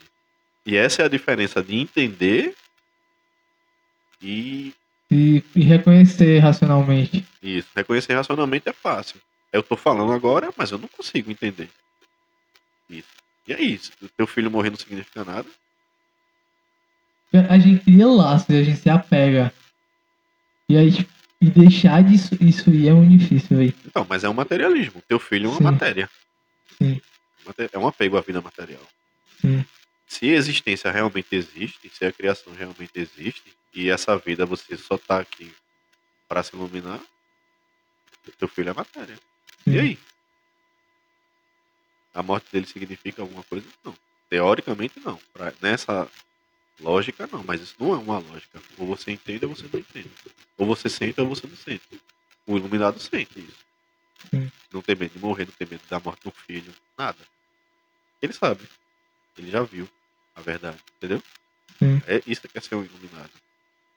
Entendeu? Complexo, né? Mas é complexo pra caralho, mas também faz sentido. Tipo. São, é como eu te falei, são gatilhos. Você já é iluminado, já tá dentro de você. Você só não sabe ainda. Ou você desiste de tudo, ou você nunca vai se iluminar. E o mais complicado de tudo é que ele diz que na vida não existe propósito. Então nem a iluminação é um propósito. É o que acontece naturalmente. Tudo que você desejar, você vai sofrer. O desejo traz o sofrimento. Sim. Se você desejar ser iluminado, você vai sofrer do mesmo jeito. Sim. Se você se diz iluminado também, será que você realmente é? Porque se a iluminação não, é... Não, é, não, ninguém disse se diz iluminado. Você, que você simplesmente é. Sim. Você simplesmente é. E quem vê e convive, ou pelo menos consegue ler algo sobre você, você vê que aquilo é verdade. Não tem como não ser verdade. Sim, é impossível mesmo. Uma coisa que eu já tentei por muito tempo assim foi ser ateu. E eu nunca consegui ser ateu. Mas eu também não acredito, eu sou agnóstico, eu não acredito no Deus religioso. E nem acredito que seja um Deus em si. Eu não acredito nem que a gente consiga explicar com palavras. É inexplicável. Tipo, eu sou budista, então eu não acredito em Deus, tá ligado? E aí, tipo, é uma religião até, a gente tem toda uma cosmologia, mas a gente não acredita em Deus. Mas Buda nunca falou nada disso. O, o budismo, o budismo, ele é muito. É porque o budismo, ele é uma religião. Muito ampla, na verdade. É, não é nem que ela é ampla, ela é, ela é intelectualmente muito superior ao cristianismo. Como assim? Porque um dos livros do Osho, ele fala assim: o Oriente, antes, 10 mil anos, anos atrás, muito antes da Grécia, da democracia, o Oriente era rico. Buda era filho de um rei. Sim, sim. E o Ocidente era pobre.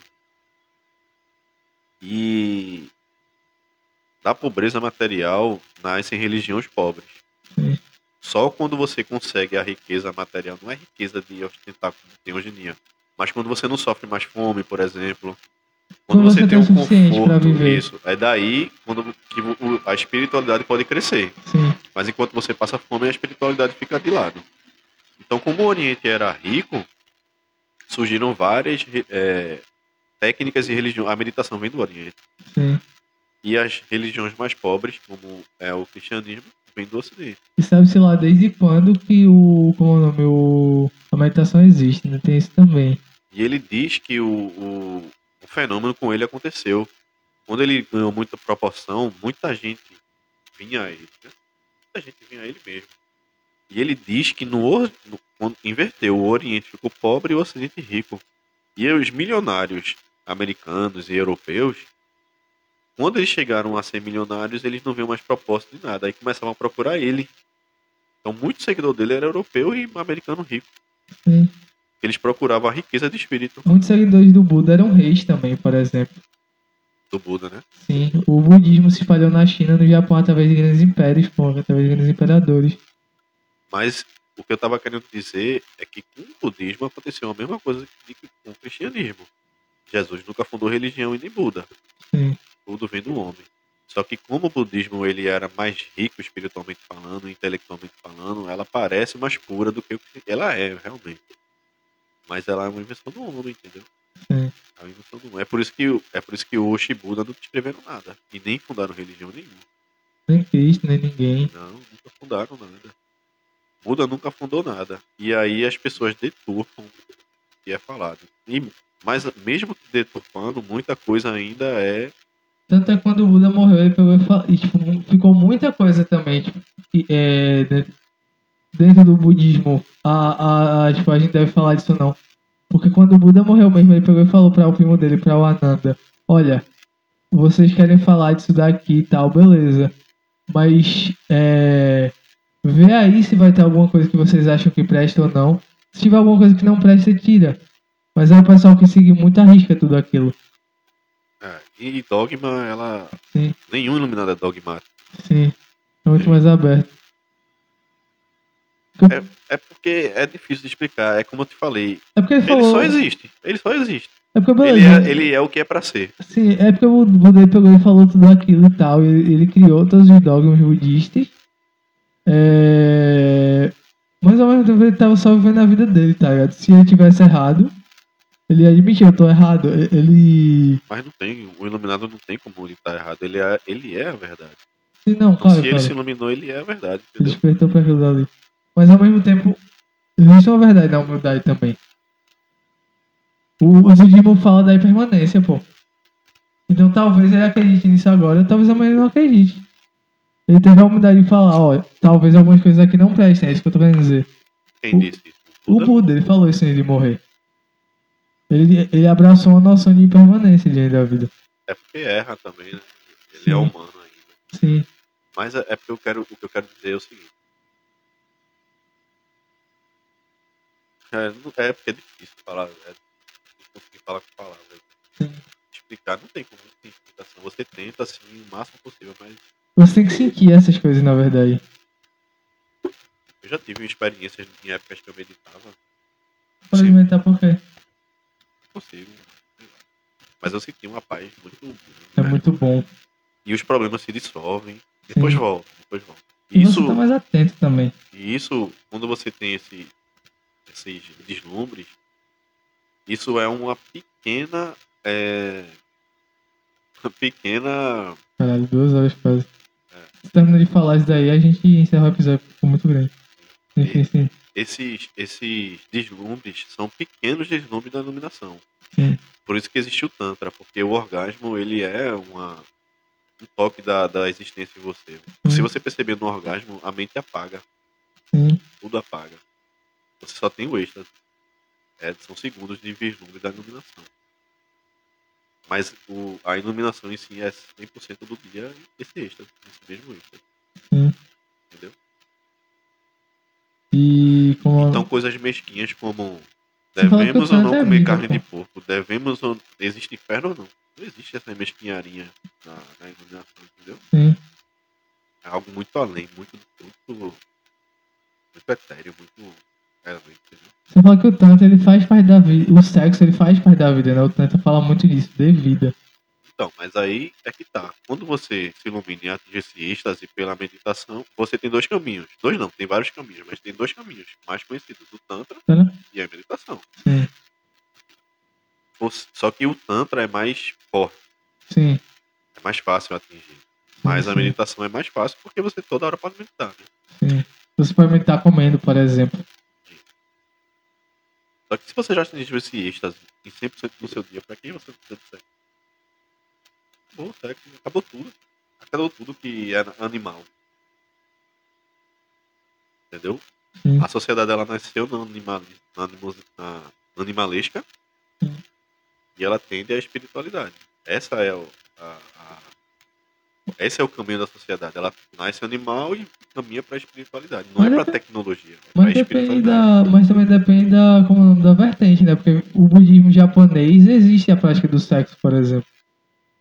Então, mas aí eles não são eliminados.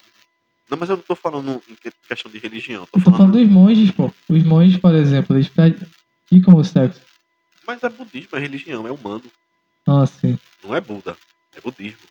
Sim. Entendeu? Não é Cristo, é cristianismo. Sim. Então, nada é. do cristianismo para mim serve, pelo menos para mim. Não é nada, nada também não, mas é do homem. Você não precisa seguir aquilo. Sim. Você não precisa, na verdade, você não precisa seguir nada. Porque a iluminação não está dentro de você, Sim. não siga para dentro de você. A meditação é isso, é seguir para dentro de você. É uma prática de uma fé interna, de você olhar para si mesmo e se conhecer. Todos são iluminados, até Bolsonaro é iluminado. Só que existem aqueles entulhos sociais que ia colocar em você. Aquilo é um ego só. Sim. Entendeu? É por isso que eu não acredito que quem é contra Bolsonaro é a verdade. Não, não. Bolsonaro é só mais um e o cara de esquerda ali, o intelectual é só mais um também. É porque o cara de esquerda ele se comparado, acha portador comparado de... com a existência, não é nada, é só um ser humano, pô. Comparado com o universo inteiro, é só um ser humano. Sim. Vamos encerrar o episódio por aqui? Bora, né? Duas horas já. Duas horas já, é isso aí, pessoal. Até mais e obrigado pelos peixes.